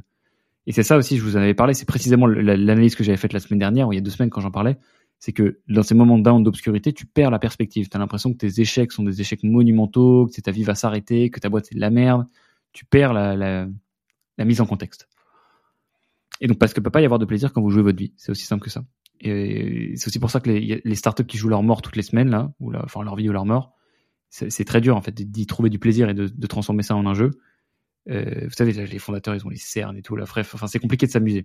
Toutes les semaines, tu les croises et leur boîte frôle la faillite. Il n'y a pas de jeu compatible avec ça. Donc, seconde composante, il faut que euh, vous y incluiez la notion de plaisir. Si ça n'est pas le cas aujourd'hui dans ce que vous faites, il faut vous trouviez quelque chose qui vous en procure. Composante numéro 3, la difficulté et la chance. Donc, pour qu'un jeu ait lieu, il faut qu'il soit intense. Pour qu'il y ait jeu, il faut qu'il y ait intensité. Et l'intensité souvent vient de la difficulté, qu'il faut s'auto-infliger, il faut s'infliger de la difficulté. Vous voyez comment on retombe à chaque fois sur des notions qui sont très communes, dont on a déjà parlé. C'est pour ça que, en fait, vous, pouvez pas vous amuser dans un jeu, enfin, vous ne pouvez même pas participer dans un jeu si quelqu'un a un flingue sur votre temple et vous dit faut que tu joues au jeu. Ça devient direct, c'est plus un jeu. Alors, peut-être parce que tu joues ta vie, mais si quelqu'un te force sans menacer ta vie aussi, ça marche. Et donc, c'est pour ça qu'il faut il faut que la difficulté soit auto-infligée. Il faut que personne t'ait forcé à rentrer dans le jeu si tu as été tiré de force dans le jeu, ça ne peut pas. Dès, lors, ça ne devient plus un jeu. Euh, c'est Squid Game, quoi. en plus, en plus, ils jouent leur vie. Et donc, il y a aussi une autre chose qui tue le jeu, c'est l'ennui. Et euh, c'est, là où l'intensité et la difficulté viennent résoudre l'ennui. C'est parce qu'on tue l'ennui avec du challenge. Tu peux pas t'ennuyer quand quelque chose est dur. Tu peux pas t'ennuyer quand quelque chose est intense. Donc ça, c'est la première chose. Il faut qu'il y ait de la difficulté pour que le jeu ait lieu. Et la seconde chose, au sein de ce troisième facteur, vous comprenez mon arborescence, c'est qu'il doit y avoir une part de chance. Il faut qu'il y ait une partie de hasard pour que euh, pour que jeu, il y ait. Euh, le risque est un jeu de stratégie, mais il y a à chaque fois le lancer de dés qui dit si oui ou non vous allez gagner votre bataille. C'est ça qui rend le truc si addictif, c'est qu'il y a une part d'aléatoire. Le poker c'est la même chose, il y a une part d'information inconnue. La roulette c'est la même chose, et ça rend des jeux très marrants et très addictifs. Ça rend le jeu plus difficile, c'est la notion de récompense aléatoire. Euh, c'est que vous savez jamais si vous allez gagner. Même si vous êtes le meilleur joueur du monde au poker, vous savez jamais si vous allez gagner un tournoi donné. C'est pour ça que tout le monde euh, devient addict au poker. Et c'est pour ça que tout le monde a envie, voilà, et c'est hyper excitant de voir une compète de poker. Tu sais pas si c'est le meilleur joueur qui va gagner. Euh, tu sais juste qu'en moyenne, si, si, vous jouiez 2000 euh, fois le tournoi, bon, en moyenne, ce serait le meilleur joueur qui gagnerait. Il faut qu'il y ait, en fait, très simplement, il faut qu'il y ait de la variance pour qu'il y ait un jeu. Et c'est aussi, c'est d'ailleurs pour ça en fait qu'il n'y a pas de jeu dans le conseil en stratégie ou dans tous les métiers sur lesquels la, progression hiérarchique est linéaire, c'est-à-dire qu'elle est déterminée à l'avance. Donc tous les trois ans, tu passes ton grade, etc. Blablabla, up or out. C'est un jeu de merde en fait. C'est un très très mauvais jeu parce que c'est un jeu où tu sais exactement ce qui va se passer. tu sais tout. Il n'y a, aucune part de chance. Si tu travailles bien, tu vas avoir ton truc. Si t'es toujours là, tu vas avoir ton truc. Et vraiment c'est et c'est pour ça c'est marrant en fait. franchement, c'est intéressant parce que à mesure que je faisais ce truc-là et que j'isolais les les caractéristiques de de bah d'un jeu, je me rendais compte pourquoi est-ce que pas mal de carrières que sur lesquelles j'avais pas un a priori super positif, en fait, ne passaient pas ce test-là, n'étaient pas des jeux. C'est très compliqué de, gamifier l'aventure en conseil en stratégie, ça marche pas. C'est très, compliqué de gamifier l'aventure en banque. Donc c'est un problème. Et non alors, composante numéro 4 du jeu, il faut que ce soit euh, à plusieurs. Donc il faut être plusieurs pour jouer un jeu. Très souvent, la plupart des jeux ne sont, pas des jeux individuels. Tu peux toujours les individualiser, mais vous savez que c'est de la merde. Jouer au tennis, c'est cool. Quand tu vas jouer au mur au tennis, c'est de la merde. Tu joues 20 minutes et après tu pries pour qu'il y ait quelqu'un qui passe et qui accepte de faire un match avec toi. Euh, et donc il faut qu'il y ait des adversaires et des coéquipiers. Et d'ailleurs, pour revenir sur la difficulté, j'ai pensé en même temps, je l'ai pas noté dans le script, mais, mais euh, j'y pense en fait, avec cet exemple sur le tennis. Euh, il faut que le niveau de difficulté soit intéressant. Tu peux avoir un, partenaire ou un adversaire qui joue avec toi, si, enfin, tu pries. Quand tu es au mur, tu pries pour qu'il y ait quelqu'un qui passe et qui joue avec toi, mais tu pries aussi pour qu'il ait ton niveau. Sinon, c'est pas drôle. Donc c'est très important de, d'être entouré de gens, à la fois les adversaires et les coéquipiers, qui soient d'un niveau proche du vôtre. Donc ni trop nul, ni trop, euh, ni trop euh, faible, ni trop fort. dans ce sens-là. Et donc moi, c'est ça qui m'a fait kiffer le running, c'est que j'ai très très vite trouvé des coéquipiers. Donc Jordan et Guillaume, entre autres, Laurine aussi.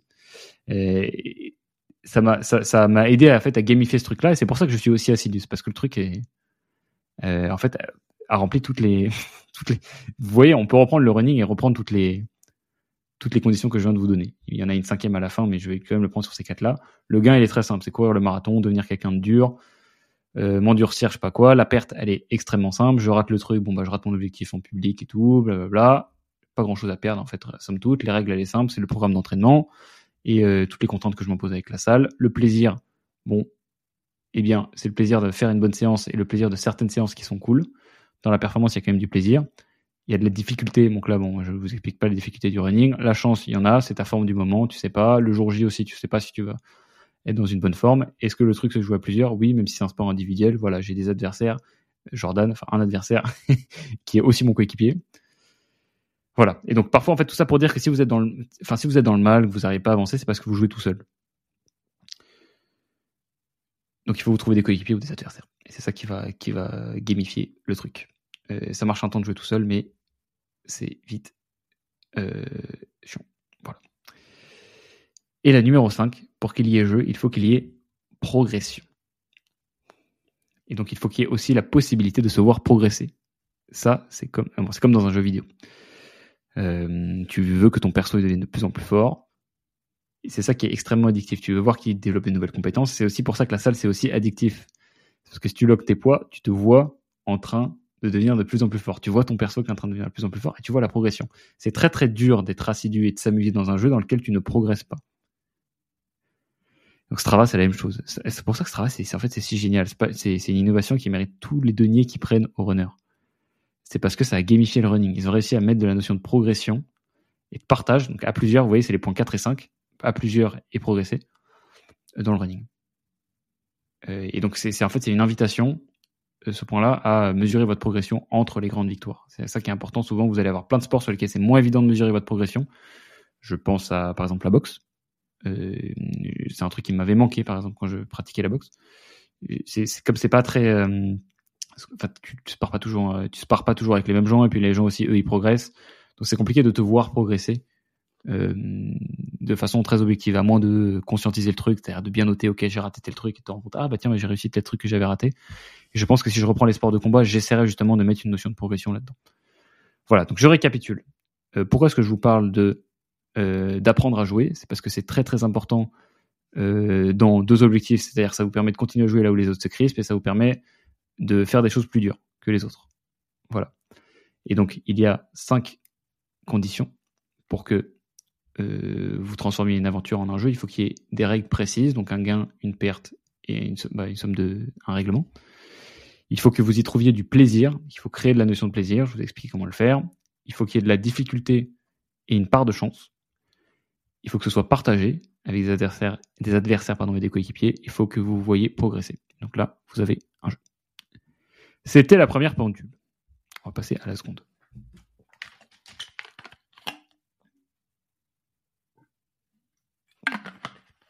Alors, pendule numéro 2, faut-il juger? C'est une question extrêmement simple, n'est-ce pas? On va tenter d'y apporter une réponse. Donc je vais vous passer un petit extrait que normalement j'ai préchargé sur mon téléphone. Ouais, super, ça va être en anglais, donc euh, j'espère que vous avez bien travaillé vos cours. Bah, sinon, on pourrait faire plus 15, plus 15, plus 15. Jusqu'à ce que bon, l'extrait dure quelques minutes hein, quand même. Mais je vous vraiment envie de vous le passer en entier parce que bah, il, est, est brillant. C'est un extrait d'un film qui s'appelle Good Will Hunting. C'est un film avec euh, Matt Damon et Robin Williams, père son âme. Et donc dans lequel euh, alors je l'ai maté il y a quelques temps, mais l'intrigue dans en fait dans les grandes lignes, c'est euh, Matt Damon qui joue un, enfant surdoué qui a du mal en société parce qu'il est très très intelligent. Et euh, alors je sais plus exactement sûr, j'ai peur de dire une connerie, mais en tout cas il se fait recueillir entre guillemets par Robin Williams qui joue je sais plus quel personnage et qui essaie un petit peu de le faire s'ouvrir, si si je caractérise. Enfin, si je caricature pardon. Et donc il essaie plein de choses, il n'arrive pas il s'embrouille. Euh, Matt Damon fait le mec qui, fait, fait je sais tout, etc. C'est infernal. Et en fait, ils ont tous le, le, mec a une histoire. Euh, donc euh, euh, Robin Williams a une histoire assez profonde parce qu'il a perdu sa femme. il était il était combattant aussi. Il me semble qu'il a fait la guerre. Et et là, je crois qu'il est psychologue. bref, donc en gros, il, vous allez voir, c'est important parce qu'en fait, il en parle pendant le pendant le petit extrait. Et donc, il se retrouve sur un banc dans un parc et a lieu cette discussion que je vous passe. Ça, c'est la voix de, de Matt Damon. Thought about what you said to me the other day about my painting. Huh. Stayed up half the night thinking about it. Something occurred to me. I fell into a deep, peaceful sleep. Fais une petite pause. En fait, voilà, l'introduction, c'est quoi? C'est qu'il y a quelques quelques jours, euh, Matt Damon a jugé l'une des peintures. Ah non, il est peintre, il est pas psychologue du tout. et, a jugé le, a jugé un peu hâtivement euh, la peinture de, de Robin Williams. Donc il, ça l'a un peu vexé. Et là, il se retrouve pour en parler. I haven't thought about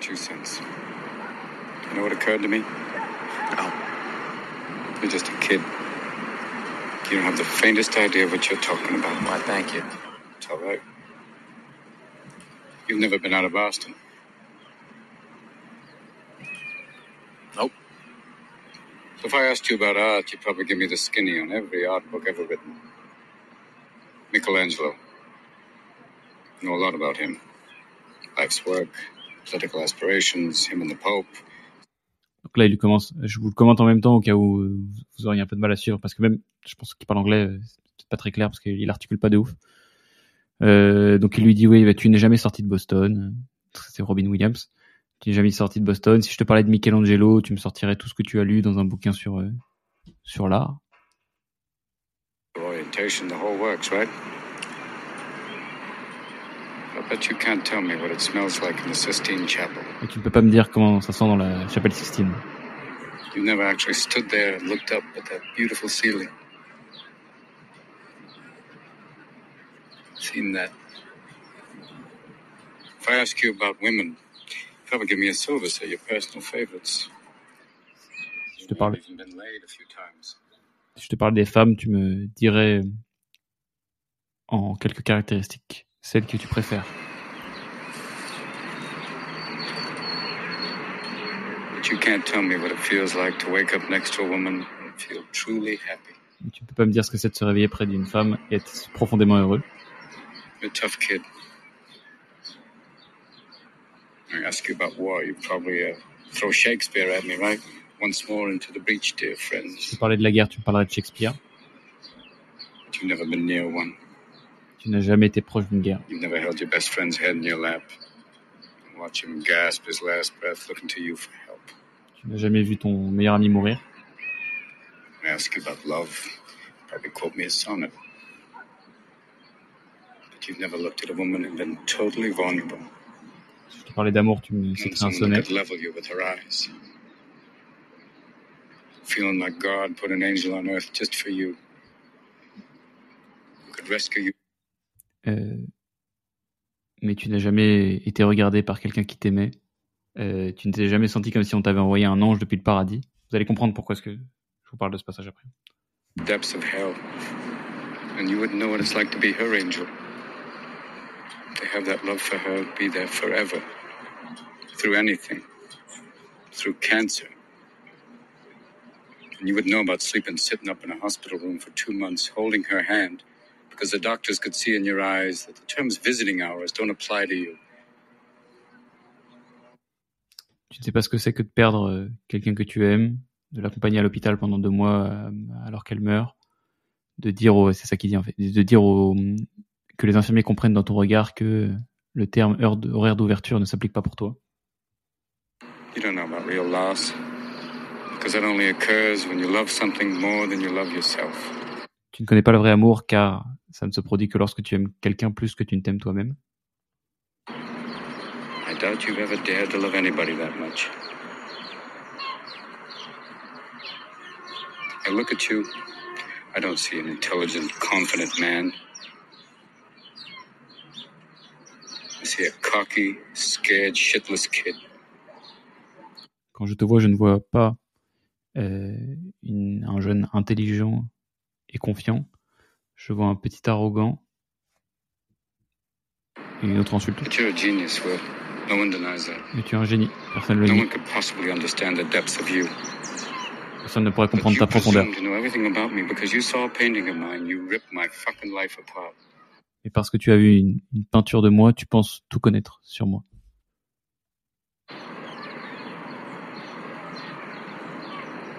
Tu es un orphelin, n'est-ce pas?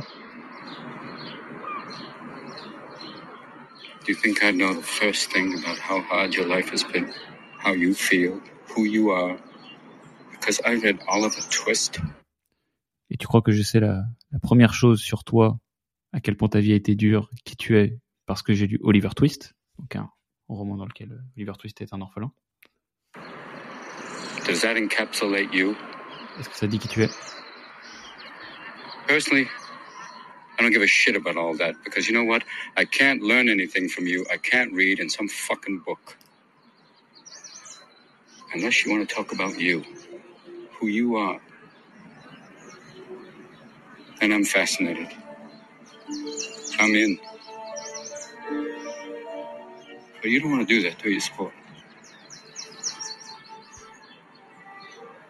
You're terrified of what you might say. Donc tu as peur de parler de toi. Tu as peur de ce que tu pourrais dire. Voilà. Bon, j'espère que ça n'a pas été trop laborieux. Je suis désolé, mais c'était. euh, J'avais vraiment envie de vous passer tout le passage parce que bon, déjà il est très beau. Alors je voulais couper beaucoup de, de traductions en direct, mais je, le trouve vraiment magnifique. C'est un des plus beaux, euh, un des plus beaux échanges, je trouve. euh, enfin, du moins dans son écriture et avec le jeu de rôle de Robin Williams qui est incroyable. Enfin voilà, du, que j'ai l'occasion de voir dans un film. Et je voulais sélectionner pour euh, me- m'en servir pour euh, parler de la notion de jugement. Donc, euh, alors déjà, il y a une chose qui est intéressante qui commence euh, en disant I thought of what you said to me the other day. J'ai pensé à ce que tu m'as dit euh, la dernière fois. Donc, qui- ce, qui, nous confirme une bonne fois pour toutes que les bonnes idées viennent souvent après la scène. Et donc, j'en profite pour vous dire que chaque débat n'est qu'un spectacle hein, et c'est jamais les meilleures idées qui viennent en direct. Mais c'est pas du tout pour ça que, j'ai sélectionné. Tout le raisonnement que je veux développer aujourd'hui avec vous, c'est sur le jugement. Parce que ça veut dire plein de choses. La, première chose avec le jugement, c'est que c'est c'est l'un des atouts les plus précieux d'un entrepreneur. Formuler un jugement exact sur quelque chose, c'est tout ce pourquoi on paye les CEO. Quand vous avez une décision de Jeff Bezos et qu'il a raison, la décision vaut tellement d'argent qu'on est prêt à le payer très très cher pour qu'il la rende. Donc finalement, on place tout en haut des pyramides corporate les gens qui ont les meilleurs jugements. C'est aussi simple que ça. Et donc, euh, bon, après, bon, euh, en, théorie, après, il y a plein de choses qui peuvent venir se mettre en place. Typiquement du copinage. Euh, mais donc, en fait, ce qui est intéressant avec le jugement, c'est que c'est une manifestation de l'intelligence. Ceux qui jugent bien, souvent, savent mettre en rapport les, savoirs, ils savent réutiliser des choses qu'ils ont déjà vues pour juger des nouvelles situations. C'est une compétence intelligente. Le jugement se nourrit d'informations qu'on est capable de mettre en relation et, euh, c'est très important parce que le jugement de base, en fait, bien jugé quand même, ça, sauve des vies. Un médecin, quand il fait un diagnostic, il peut sauver quelqu'un. Je vous avais peut-être déjà dit dans un épisode précédent qu'il y a des neurologues, il y a au moins un neurologue dont que j'avais vu dans un bouquin, euh, qui est capable de, qui a été capable à un moment de lire un AVC sur le visage de quelqu'un. Je crois que c'est dans Atomic Habits, parce qu'il avait vu tellement, en fait, il l'avait lu sur les plissements de la peau. C'est une reconnaissance, une pattern recognition. Et euh, en fait, plus on connaît quelque chose, plus on fait confiance à notre jugement. Mais en fait, ce- qu'est-ce que ce, film montre? Qu'est-ce que- qu'est-ce qui montre cet extrait de film? Euh, C'est qu'il y a une erreur de jugement qui touche particulièrement les gens qui ont un bon jugement, dont euh, Will en fait n'est que euh, l'incarnation. Will, c'est Matt Damon. Donc on va parler de la faute de jugement.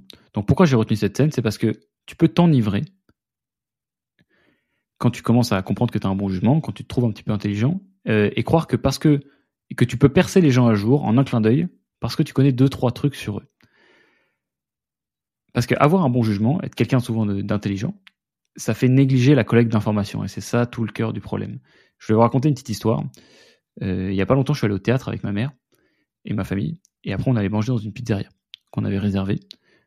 Euh, L'expérience était vraiment catastrophique. On a attendu 15 minutes euh, d'avoir une table qu'on avait réservée, et une fois qu'on était installé, on avait deux serveurs qui qui s'engueulaient, enfin un serveur qui gueulait sur un autre, et, euh, la salle était pas très grande, donc en fait ça, fait que personne pouvait parler, euh, ça faisait un peu la scène, euh, c'était la deuxième pièce de théâtre quoi. Et donc nous on attendait d'être installés parce que personne était en train de voilà de, bouger des gens pour qu'on puisse s'installer. Et, donc le mec gueule partout, etc. Et bref, on, on, dit pas grand chose au serveur, mais entre nous, donc entre frères et sœurs, on râle un petit peu. Et moi le premier. Et limite, on se moque un peu du serveur qui euh, qui fait une scène, qui, qui, qui, dit des trucs bizarres et qui et fait trop. Et euh, donc on discute, on discute, et là, euh, ma sœur me dit, et elle se souvient qu'en fait, dans ce restaurant, en fait, ils sont connus parce qu'ils embauchent des personnes handicapées. Et là, on capte qu'en fait, la personne qui était, qui était bizarre, bah, du coup, était probablement handicapée. Alors, pas, pas beaucoup, mais il y avait probablement un handicap quelque part. Et là, à ce moment-là, je sais pas si ça vous est déjà arrivé, d'avoir formulé un jugement hâtif sur quelqu'un qui était totalement faux, enfin, qui était, qui était injuste, qui était méchant. Tu te sens tellement con. Tu te sens idiot. Et ça te fait réfléchir sur qu'en fait, dans le jugement, il y a le fait de juger. Et, il faut bien comprendre quand est-ce qu'un bon jugement doit s'appliquer ou ne doit pas s'appliquer. En fait, ici, j'ai fait deux erreurs, si on doit récapituler. Déjà, j'ai fondé mon jugement sur trop peu d'infos. Parce que mon jugement, en fait, c'est quoi mon jugement C'est d'avoir dire, c'est un mauvais serveur, c'est un tocard, euh, il est incompétent. Bon, en fait, non, il est handicapé. Donc, il fait de son mieux. Euh, et donc je l'ai fondé sur trop peu d'informations. Je l'ai formé juste en, l'observant trois secondes, boum boum. Ensuite, la seconde chose, c'est que je m'en suis servi pour décrire qui il était. Je me suis dit, bon, bah, il gueule, etc. et tout, c'est un mauvais serveur, c'est un mec incompétent, bref, tous les trucs, tous les trucs négatifs. Donc j'ai, j'ai tiré d'une action, d'une petite action, un jugement sur une personne. Euh, et donc cette erreur, d'où est-ce qu'elle vient? Elle vient du fait que de manière générale, je le sais, j'ai eu la confirmation dans le passé, que je suis quelqu'un qui juge assez bien les gens. Et c'est précisément pour ça que j'ai fait cette erreur ici. Mais ce que j'ai négligé dans cette situation-là, c'est que je juge assez bien les gens, mais dans quelles conditions? Bah, C'est quand j'ai fait des entretiens, quand je les ai côtoyés, quand j'ai eu, au moins un échange avec eux. Là, j'avais pas eu d'échange avec la personne. Donc, dans cette situation-là, j'ai commis une erreur. Et ça fait du bien de se prendre un coup de bambou, un peu comme ça, de se dire, oh. Euh, en fait, un mauvais jugement peut créer du. du en fait, il, il aurait suffi que je tape un scandale euh, sur le mec ou bon, ce que je fais jamais, mais que je lui dise un truc un peu, euh, un peu saignant. Euh, bah voilà, j'aurais fait un truc que j'aurais regretté. J'aurais regretté, ça aurait été injuste. Donc, vous voyez dans l'extrait, là, il lui dit euh, au tout début, you're, just a kid. Tu, n'es qu'un enfant. Parce qu'en fait, cette attitude-là de juger sur pas grand-chose, de croire que tu sais tout, que tu es capable de juger les gens en, en, en deux secondes, c'est une attitude qui est adolescente. Vous voyez, un adolescent, c'est ça qu'il fait. C'est souvent, en fait, c'est comme ça qu'il construit sa personnalité. Il dit, bon bah écoute, mes parents ne savent pas, la société ne sait pas, je sais pas quoi. Il se construit en opposition et il dit, moi je sais. Moi, je sais que c'est ça. Et en fait, c'est des croyances d'adolescents, donc c'est hyper fragile, c'est con. Forcément, ton cerveau, il est pas totalement développé. Euh... Et en fait, ça me fait, ça me fait penser. En fait, un adolescent, il se croit plus, intelligent que tout le monde. Et ça me fait penser beaucoup au premier, premier bouquin de développement personnel que, que j'ai lu. Comment je me sentais, du moins, après l'avoir lu. Et je pense que c'est un peu pareil pour tout le monde. Moi, c'était euh, The Subtle Art of Not Giving a Fuck, qui est, je pense, le bouquin pour accéder au dev perso. T'as l'impression que t'es au-dessus de tout le monde. T'as l'impression que t'as découvert le secret de l'humanité, je sais pas quoi. d'avoir un, tout un nouveau monde qui s'ouvre. Et, et en fait, t'es, es exécrable avec les gens, alors en fait, tu te rends compte plus tard, en relisant plein d'autres trucs, que ouais, non seulement il y a plein de gens qui l'ont lu, ce bouquin, et ensuite, bon, bah, c'est loin d'être la, la solution miracle que tu décrivais à l'époque, et que ça ne te rend certainement pas supérieur aux gens. C'est comme quelqu'un qui parle. Je sais pas si vous avez déjà, ça vous est déjà arrivé, pardon, de, surprendre quelqu'un en train de parler avec énormément d'assurance d'un sujet que vous connaissez bien, et vous captez que le mec il est débutant et qui raconte n'importe quoi. Moi, ça me fait ça beaucoup sur le, sport en salle ou alors la nutrition. Bon, il y a énormément de conneries qu'on peut raconter là-dessus. et en fait, si tu te sois un peu intéressé au sujet depuis longtemps, ça fait quand même quelques temps, pour comprendre que quand quelqu'un dit n'importe, eh bien, vous voyez à quel point la personne a l'air con à vos yeux. Et ben, c'est exactement ça qui se passe quand, on fait un jugement actif. Donc en fait, juger quelqu'un, là où je veux en venir avec tout ça, sur les erreurs de jugement, c'est que c'est moins simple qu'il n'y paraît. Alors c'est une erreur de jugement parmi d'autres, qui est en fait le fait de ne pas avoir récolté assez d'informations et de n'avoir tiré un, un, jugement sur quelqu'un et pas sur quelque chose. C'est beaucoup moins simple qu'il n'y paraît, mais de, en fait de juger tout court quelque chose, d'avoir un jugement exact sur quelqu'un. Par exemple, voler, on est d'accord que c'est injuste. Voler, c'est pas moral. Mais euh, alors attendez, comment est-ce que je le formule? Qu'est-ce que je prends comme exemple? Euh, Disons que la personne qui vole, elle vole pour nourrir sa famille. Est-ce que c'est que c'est un connard? Est-ce qu'il nourrit sa famille parce qu'il a plus de travail? Bon, bah peut-être que c'est pas pas tant un connard que ça. Mais maintenant, si je vous dis qu'il a perdu son travail parce qu'il a tapé un mec, bon bah c'est peut-être un connard. Mais en fait, le mec qui l'a tapé, il, avait menacé son fils.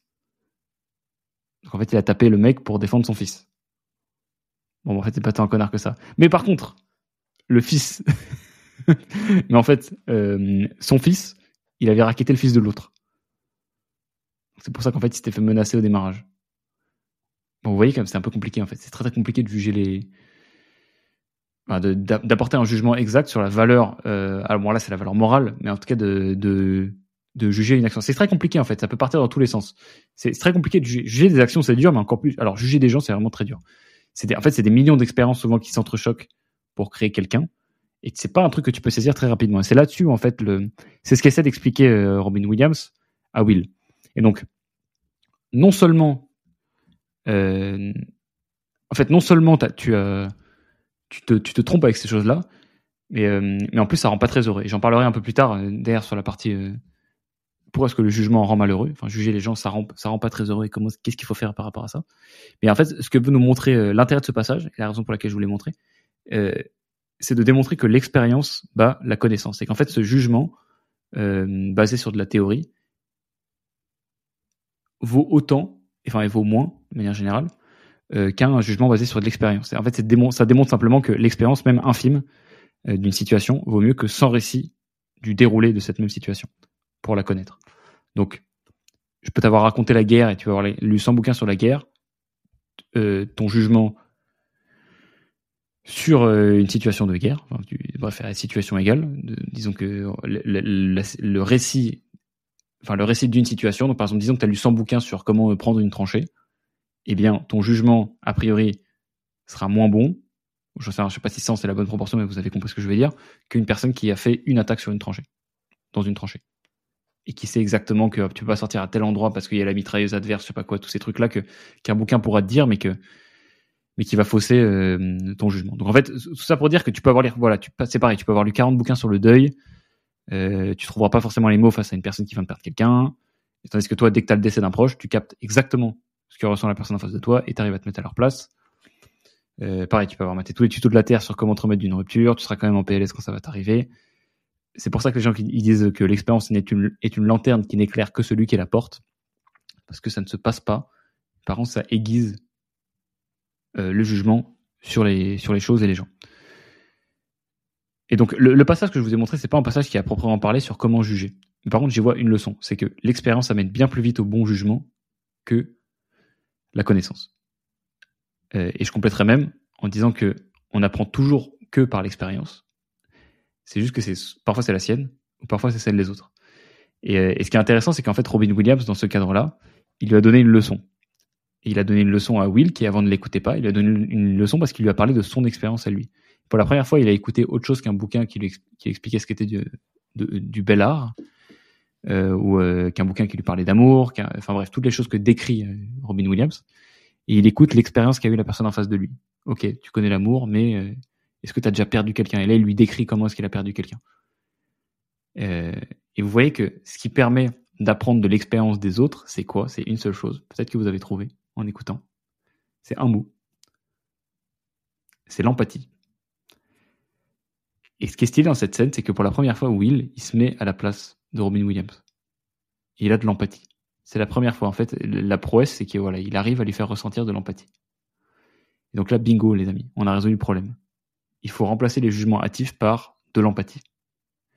Donc, au lieu de faire des erreurs, ça vous permet de récolter plus d'infos. Et c'est pour ça que les gens très intelligents font autant d'erreurs, c'est parce qu'ils sont limités euh, à n'apprendre que de leurs expériences. Les gens intelligents, souvent, en fait, c'est pas, voilà, disons que si on prenait la corrélation entre l'intelligence et l'empathie, c'est pas le truc qui est le plus présent, je pense.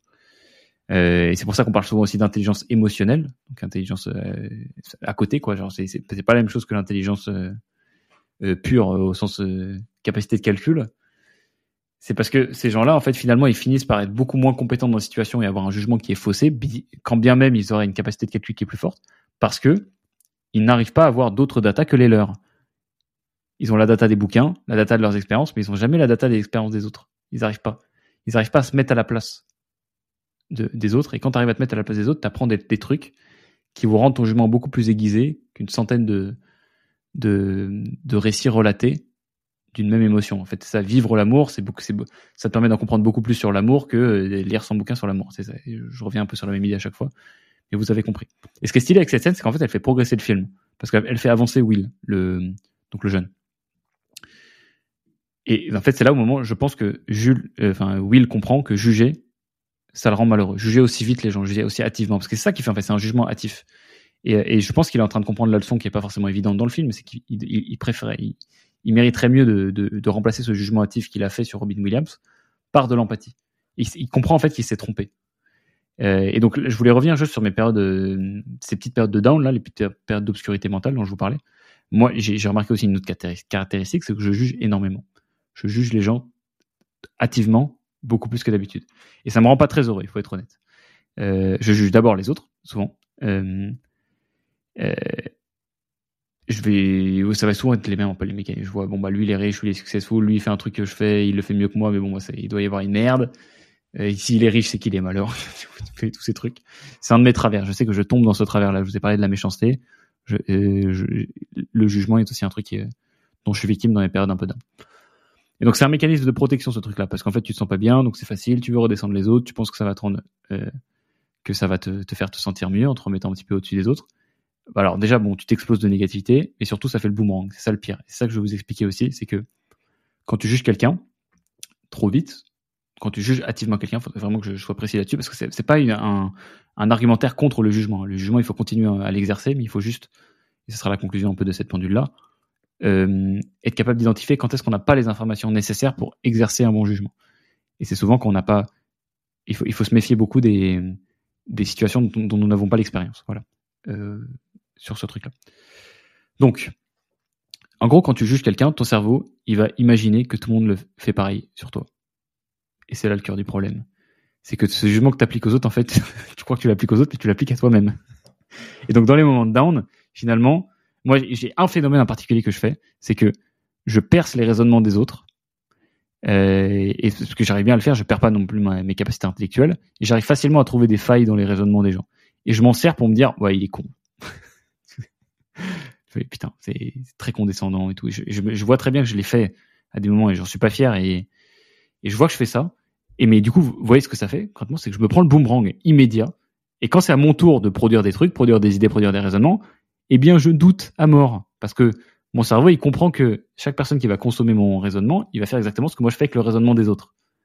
Et donc, il va voir toutes les exceptions partout. Et donc, moi, pareil, c'est infernal d'écrire quand je suis dans ces moments down je voilà bref je j'arrive pas à écrire je, je, pense à toutes les objections des trucs telle personne pourrait me dire ça et tout c'est infernal c'est infernal. J'arrive pas à prendre quelque chose euh, qui, a, qui a de l'impact voilà. Et donc en fait tu te punis toi-même. Plus tu juges chaque jugement hâtif que tu rends sur quelqu'un en absence d'information avec trop peu d'informations tu te punis toi-même. Et donc même si potentiellement tu peux avoir raison en fait la croyance utile ici c'est de croire quoi? C'est de croire que c'est de pas juger, pas juger, pas juger hâtivement. Et peut-être que c'est vrai, peut-être que tu vas avoir raison parfois en jugeant hâtivement quelqu'un. Peut-être que tu vas, en fait, dans la majorité des cas là dans mon restaurant, bon bah le serveur il n'est pas handicapé, hein. et donc euh, finalement c'est un mauvais serveur. Mais en fait, qu'est-ce que je gagne?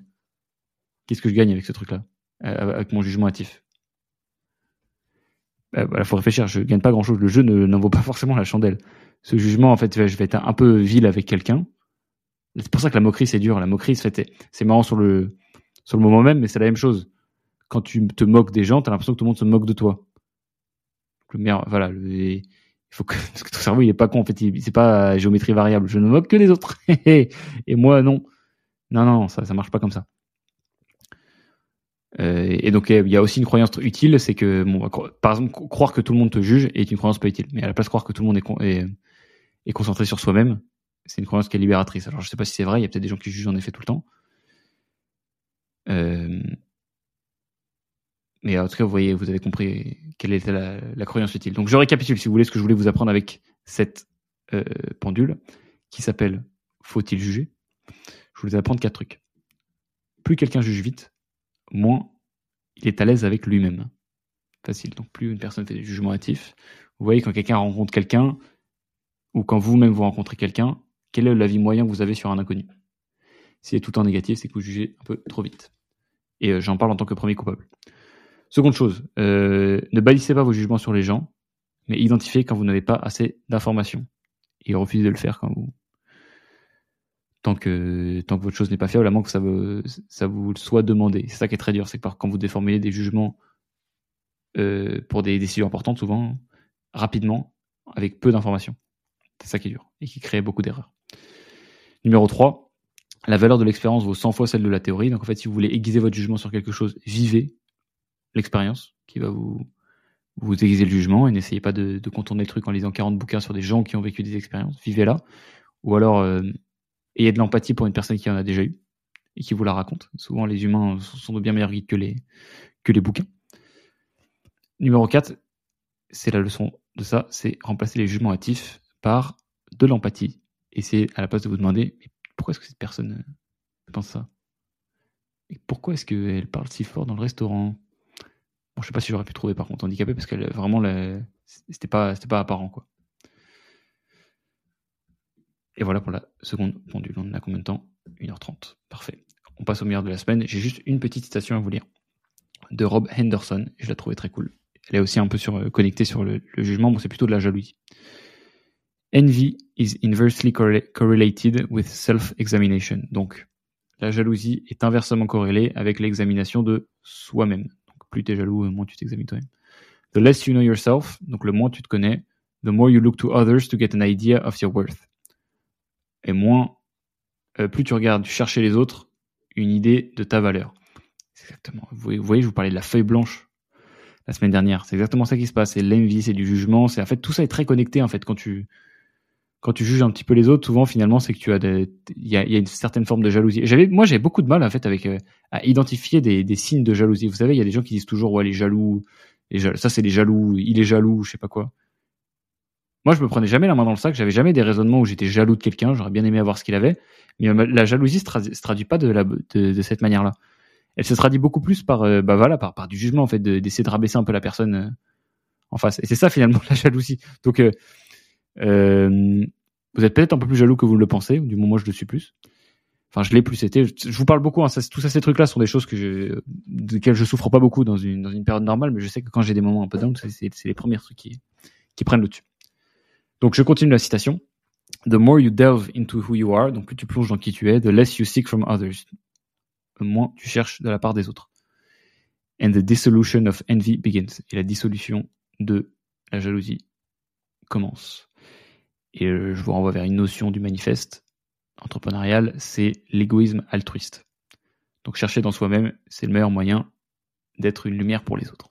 Voilà. On passe à la FAQ, les potes. FAQ, FAQ. Je sors Instagram, théo.le.lion. C'est toujours ça. Ah bah d'ailleurs, j'ai en story actuellement, si vous voulez checker. je pense qu'elle sera partie si vous écoutez pas ça le lundi. Euh, j'ai en story la story de Lucas, c'est bien Lucas du coup, qui a couru avec moi et qui a bien en effet fait 30,5 km. Alors, euh, prenons les questions. Oh putain Combien là? Bon, on va commencer par le. Qu'est-ce que tu as appris de ta sortie avec Running Addict sur le plan technique? Alors bon, euh, je suis alors je suis désolé, mais cette question elle va faire plouf, mais j'ai pas appris grand chose parce qu'on a parlé juste, on a vraiment parlé comme des potes, donc donc on n'a pas appris des milliards de trucs. Euh, sur le plan technique, il m'a pas, il, nous a pas fait des tutos. C'était pas une séance euh, entraînement entraînée par par Nicolas. Euh, running Addict, hein, donc, Running Addict, je sais pas si vous connaissez, c'est une chaîne de running. Donc on allait courir ensemble samedi à Vincennes. C'était très cool. Beaucoup de questions de running. Donc non, j'ai pas appris grand chose, désolé. Connais-tu Casquette Verte? Si oui, que penses-tu du personnage? Alors, je connais Casquette Verte parce que Guillaume m'en parle tout le temps, mais je vois pas trop son contenu. Je crois que c'est un mec qui court beaucoup. Et qui a une casquette verte, non? Je suis sûr. J'ai un excellent jugement, les amis. euh, hâte d'entendre le nouvel épisode. Merci beaucoup, Inoa. Gabriel, comment on fait pour financer les débuts de sa startup? Alors, euh, je vais répondre que déjà, moi, je, n'ai pas une startup. Donc, euh, je, une startup s'autofinance. J'essaie de vendre mon temps au début pour euh, ne pas avoir à investir d'argent. Euh, donc, enfin, j'ai dit une startup s'autofinance, mais c'est pas vrai. Hein, c'est pas ça que je voulais dire. J'ai une, une, boîte bootstrappée qui n'a pas levé de fonds, donc euh, j'ai pas besoin de capital au début. Je sais pas ce que tu es en train d'essayer de faire. Alors, comment est-ce qu'on finance sa startup au début? On la finance avec euh, bon bah en fait il faut que si t'as pas d'argent et que t'as vraiment besoin d'argent pour faire ta startup, on va dire que c'est ça la condition de la question. Il faut que t'en trouves. Il y a plein de façons d'en trouver. Il y a d'abord la love money. La love money c'est l'argent qu'on va accepter de te donner euh, ton cercle proche. Euh, il faut vraiment que tu arrives à le vendre comme euh, vous ne reverrez jamais votre argent parce que voilà, c'est pas des investisseurs professionnels, il faut que tu le prennes en âme et conscience. Il va y avoir les business angels. Donc, business angels sont des entrepreneurs qui ont gagné un peu d'argent, souvent. Et puis après, bon, il y a les VC. Euh, il y a plein d'autres. Après, bon, je, je skip beaucoup d'autres catégories d'investisseurs. Euh, mais globalement, c'est pas des milliards de personnes qui vont te, euh, te filer de la thune. Et ah oui, non, un truc très important pour financer le début de sa startup aussi, pardon, c'est les, les Kickstarter. Enfin, donc les, les crowdfunding. Les gens qui vont payer pour un produit avant qu'il ne sorte. Ça, c'est très très important pour se lancer. Voilà tout ce que je connais, mais si tu cherchais une liste, je pense que tu aurais pu la demander à ChatGPT. Euh, voilà, mais tu aurais peut-être dû demander à ChatGPT. Comment tu te positionnes Te positionnes-tu dans un futur proche concernant le Web 3 Pas de réponse, j'en sais rien. Est-ce que tu as senti un changement dans tes capacités cognitives à partir de 25 ans? Happy Inès Non. J'ai senti justement là, enfin, oui, j'ai senti un plus vers le haut. Je sais que normalement la, tendance va plutôt être euh, va plutôt être vers le bas, je pense, capacité cognitive. Mais ouais, non, non, j'ai l'impression de Bah. Après, je sais pas si corrélé avec les 25 ans, j'en ai 26, bientôt, ouais, bientôt 27. Enfin, c'est à la fin de l'année, mais ouais, non. Non, non, non. En tout cas, c'est vrai que l'année, l'année, si vraiment on cherche, l'année de mes 25 ans et l'année de mes 26 ans ont été des années où j'ai produit des idées dont je, dont je suis plus fier. Mais j'espère que normalement, chaque année, je, produirai, je produirai des idées dont je suis plus fier. Mais oui, capacité cognitive, euh, j'arrive bien à me concentrer. C'est un peu large, hein, mais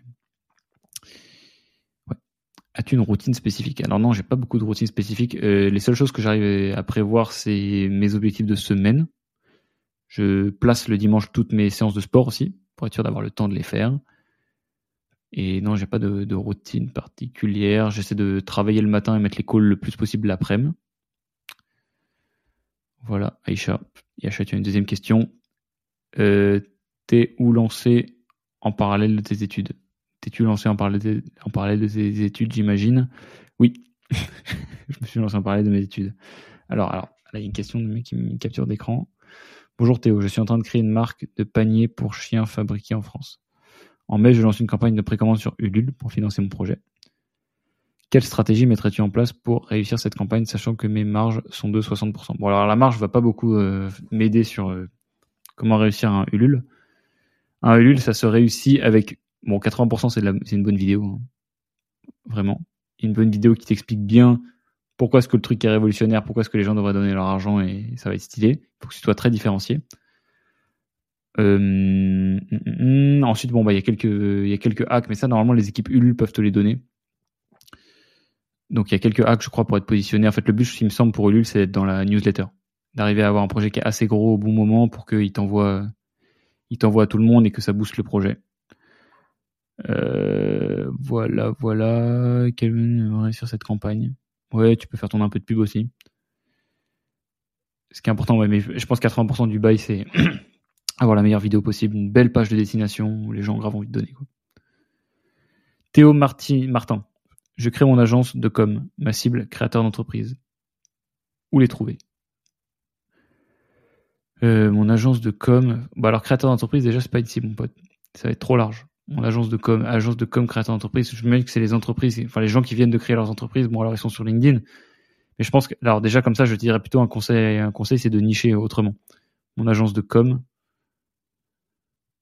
euh, quelles entreprises? Créateur d'entreprise, c'est très large. À moins que tu sois un service euh, qui aide les gens à créer des entreprises. Alors pour le coup, leur Legal Place, Legal Start et tout, ils ont ces cibles-là. Ça m'étonnerait que ce soit, ça ta cible. C'est quand que tu viens sur Toulouse demande Stellar. Bah, avec le tour, euh, donc le coup Tour, bah, c'était dans les villes qui sont pas mal ressorties. Donc je pense qu'on viendra le jour où on fera la tournée. C'est comme que tu viens sur Toulouse encore, putain. Vu qu'on est top comme sur LinkedIn. Bah oui, c'est ça. Mais vous savez, moi j'ai de la famille à Albi. Donc euh, je suis pas très loin de Toulouse. J'ai mes grands-parents qui sont à Albi j'y vais souvent. putain, mais vous êtes combien? Et il y en a un autre qui dit si on ratio ton post LinkedIn, tu fais un event avec nous sur Toulouse. si on ratio ton post, attends, ah oui, d'accord, vous êtes concerté en fait. Vous êtes quatre. si on ratio ton post LinkedIn, tu viens à Toulouse faire un event. Je vais venir à Toulouse, d'accord, les amis. Je vais venir à Toulouse. Vous inquiétez pas. En plus, Toulouse, c'est une super ville. Je suis déjà convaincu. Penses-tu que l'on peut allier art et business? Merci pour ton contenu inspirant. Thibaut.art. Alors, je pense que bah, c'est un truc, je me, suis rendu compte que les artistes ont du mal avec cette notion-là. Alors déjà parce que c'est pas très, vous voyez, c'est dans le groupe social des artistes, dire que tu veux faire de la thune, c'est un truc qui te fait perdre en statut. C'est marrant parce que c'est l'inverse chez les entrepreneurs. Et hum, peut-on allier art et business? Je peux prendre la même question. C'est la même question que peut-on allier sport et business. Genre, je vois un Mbappé. En c'est bien, mais je pense que c'est rarement, es rarement bon dans les deux en même temps. Euh, et donc, je pense que c'est totalement possible, mais ça dépend du niveau d'ambition que tu veux, mettre dans ton, art en fait Est-ce que tu as envie d'être euh, euh, un amateur ou un professionnel? Et je, vois des gens comme Richard Orlinski et d'autres d'autres artistes qui ont très bien qui en ont fait un business, Jeff Koons et tout. Donc oui, je pense qu'on peut totalement totalement allier art et business. Je pense qu'au début d'ailleurs, c'est un très bon exercice d'essayer de le faire les deux toi-même jusqu'à ce que tu puisses avoir une personne qui qui le fait différemment. Mais je, en fait, en fait, business, ça veut dire quoi? Business, c'est pas juste gagner de l'argent. Je pense que c'est business à la base, c'est être utile pour un marché et ensuite gagner de l'argent sur ça, sur la valeur que tu arrives à créer pour le marché. Donc finalement, en fait, l'art a quand même un genre d'utilité que tu peux monétiser. C'est ça finalement qui est dans la valeur de l'art, c'est qu'il y, y, a de la rareté, il y, a une émotion qui a été produite, ça a une cote et tout. Donc c'est en fait l'art, euh, il y, a du business fondamentalement dans l'art. Et, ça fait ça fait beaucoup écho à ce que quand moi je produis des idées sur YouTube, LinkedIn et tout, et je me dis mais euh, est-ce qu'il faut que toutes mes idées soient utiles? Je sais pas, mais en fait justement moi j'essaie d'avoir des idées utiles, puis j'essaie d'avoir des idées qui sont donc entre guillemets artistiques, si on le définit par opposition à utile. L'art pour c'est l'art pour l'art et eh bien plus elles finalement elles finissent par être utiles. Donc, voilà, je pense que faire du bon art, c'est une très bonne façon de faire du business. Puis après, tu pourras trouver peut-être quelqu'un pour t'aider. Voilà, c'est tout. Euh, si tu hésites à faire quelque chose, c'est qu'il ne faut pas le faire. Qu'en penses-tu? Non, alors euh, c'est un peu le sujet. S'il y a un doute, il n'y a pas de doute. Non, parce qu'en fait, l'hésitation, c'est plusieurs choses. Est-ce que l'hésitation, c'est de la peur? Euh, si c'est de la peur, alors malheureusement c'est trop c'est trop complet pour prendre une décision. Il y a plein de choses de, full valeur qui font extrêmement peur. J'ai eu très peur de quitter mon, stage en Australie. J'ai eu très, très peur de faire mon premier post LinkedIn, donc j'ai hésité avant de le faire. Ça veut pas dire qu'il faut pas le faire. Euh, si l'hésitation c'est j'hésite, euh, je sais pas si ça me ressemble, par exemple. Euh, là, pour le coup, c'est un peu plus risqué, mais, mais euh, encore, encore, une fois, ça ne dit pas tout. Par exemple, les posts LinkedIn, ça me ressemblait pas beaucoup. Partager des trucs sur Internet, et pour le coup, c'est un truc qui finalement a fini par beaucoup me ressembler. Mais euh, en fait, c'est souvent c'est quand tu le sens pas en fait. Je pense que la seule hésitation que ça vaut le coup de ne pas écouter, c'est quand tu sens pas. Il y a un truc qui fait que tu as une intuition que t'es pas capable d'expliquer qui fait que tu tu le sens pas. Ah après, tu donnes un exemple. Exemple, j'ai souvent regretté d'avoir parlé, mais rarement regretté de m'être tu. Oui, alors après le. Ouais, mais c'est pas que comme ça que tu. en fait, euh, je n'ai jamais perdu d'argent en essayant jamais. Ok. Mais euh, en fait, il faut comparer toutes choses égales par ailleurs. Ok, peut-être que le regret, euh, tu regrettes pas, tu regrettes d'avoir parlé ou tu regrettes pas de t'être tu. Mais il y a plein de fois où tu regrettes pas d'avoir parlé et par contre, en fait, bon, elle est, étrange cette, cette citation et je pense qu'elle mérite un peu plus de contexte. Je sais que c'est dur de le mettre dans le, dans les questions sur Instagram. En tout cas, je pense qu'il faut questionner, c'est une hésitation sur quoi? Une hésitation, essaie d'être précis sur, sur quoi t'hésites. Et après, euh, c'est la même chose, c'est comment prendre une bonne décision. J'ai fait une vidéo sur le sujet, je pense que normalement c'est ça va de soi. Mais si c'est une petite décision qui est, très réversible et sur lequel tu as plus imprimé à aller vite, prends-la quand même. Hésite à faire quelque chose. C'est pas, en tout cas, c'est pas grave. Pas parce que tu hésites à faire quelque chose qu'il faut pas le faire. Mona Rissap, quel est le pourcentage de femmes qui écoutent ton podcast? Alors, je vais aller vérifier en direct. Je sais pas si je l'ai. Je l'ai sur YouTube. Je, sur YouTube, je crois que dans, les meilleurs jours, j'ai vu 13 ou 14% de femmes. C'est vraiment pas ouf. Euh, et dans les podcasts, podcast, podcast. Regardez, ça charge. Analyse. Bah, je pense que il y a d'ailleurs plein de petits quemés quand même. Hein. Public. J'ai quand même un public de quemés. Femmes, 10%. 9,4% exactement. Et B. Donc Mona, tu fais partie d'une femme sur 10 qui écoute ton podcast, ça fait plaisir. Selon toi, quelles sont les erreurs commises par les ingénieurs porteurs de projets? Ouais. J'en sais rien, j'ai pas beaucoup de d'amis ingénieurs. En fait, c'est qu'ils pensent que... Si j'en ai quand même. Bah alors déjà la première erreur c'est de chier, euh, de pas de pas assumer que le, le business est une compétence, que tu as besoin de, de, gens qui savent faire du business, qui savent et faire du business c'est pas être un épicier, hein, c'est juste des gens qui savent euh, transformer ce que ce que l'ingénieur a produit en, en, quelque chose qui répond à un une problématique marché bien packagé que les gens comprennent. Et en fait le problème c'est qu'il pense l'ingénieur paradoxalement il pense pas au client, il pense qu'à son petit truc. Ah je suis content j'ai fait ça et tout etc. j'ai pris un j'ai mix de voix de geek et de Kylian Mbappé. Ah, je suis content là, j'ai développé une nouvelle fonction de dans la dans la régression linéaire. Là, c'est super, ça va être très utile. Et après, il y a un product manager qui arrive et qui fait OK, ça sert à quoi gros? Ah, si on prend telle partie, peut-être que ça peut répondre à tel truc que le client m'a demandé la semaine dernière. Bref, donc voilà, bisous Thibaut. euh, Doumbé ou Baki. Doumbé, c'est quand tu rentres dans la cage, arrête de te branler, va t'entraîner. Bisous Nazir. Euh, je ne réponds pas aux questions où il y a des insultes hein, dedans, les amis. Quel est ton rôle opérationnel du management sales? Alors, je fais mon rôle opérationnel, c'est euh, produire et, piloter, produire, piloter et exécuter la stratégie marketing de Kodak, manager mes top managers. Donc c'est Harold qui pose la question d'ailleurs. Je t'embrasse. Euh, Harold Gardas de Com. Donc je, piloter mes managers et euh, attends merde putain j'ai oublié un truc. Je suis sûr que j'ai oublié un truc important. Market, piloter mes managers et oui et, m'assurer que enfin de, la moi je suis honneur en fait simplement je, je, vais plutôt le définir comme ça je suis responsable de quoi?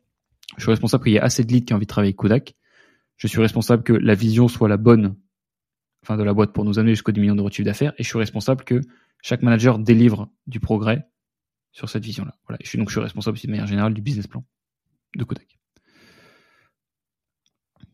à part toi on peut trouver où les on peut trouver les meilleures ressources. Où peut-on trouver pardon les meilleures ressources sur les agences demande Mustapha.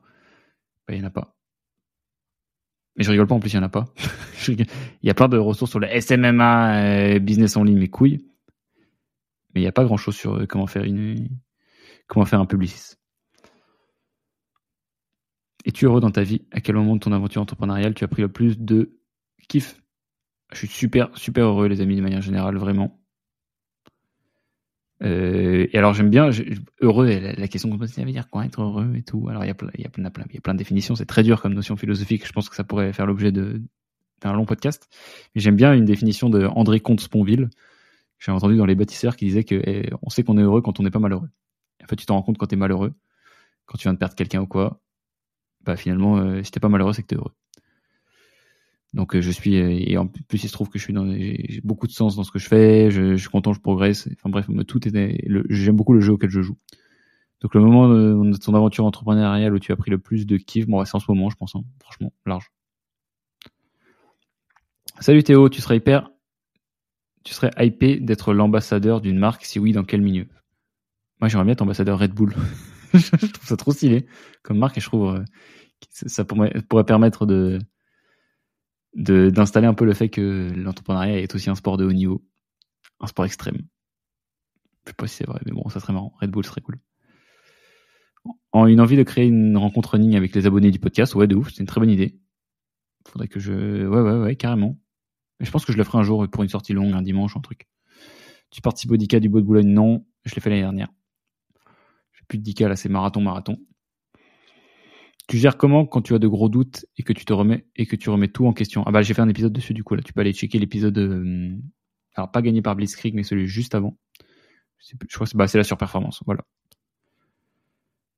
Euh, tu investis ton argent dans quoi? J'investis mon argent dans moi-même et Kodak, c'est tout, et dans des expériences. Merci pour les podcasts. Un Ironman ou triathlon te tenterait pour 2024-2025 et pourquoi? Ah ouais, les amis, je pense pas que je vais continuer moi. Je pense pas que je vais aller dans la surenchère de, la hardcorerie là. Vous êtes des ouf là avec vos, ultras et tout. Je pense pas que je vais y aller. Euh, je, je vais pas y aller pour une raison aussi, c'est la testostérone. la testostérone et du coup le physique qui découle du fait de, de devoir adapter un peu ses compétences pour, pour ce genre de distance. J'ai pas envie d'avoir l'air d'un, d'une ficelle. Aussi performant que je sois. Es-tu propriétaire ou locataire? Je suis locataire. Pourquoi? Parce que j'ai ouais, la flemme pour l'instant de faire un projet IMO.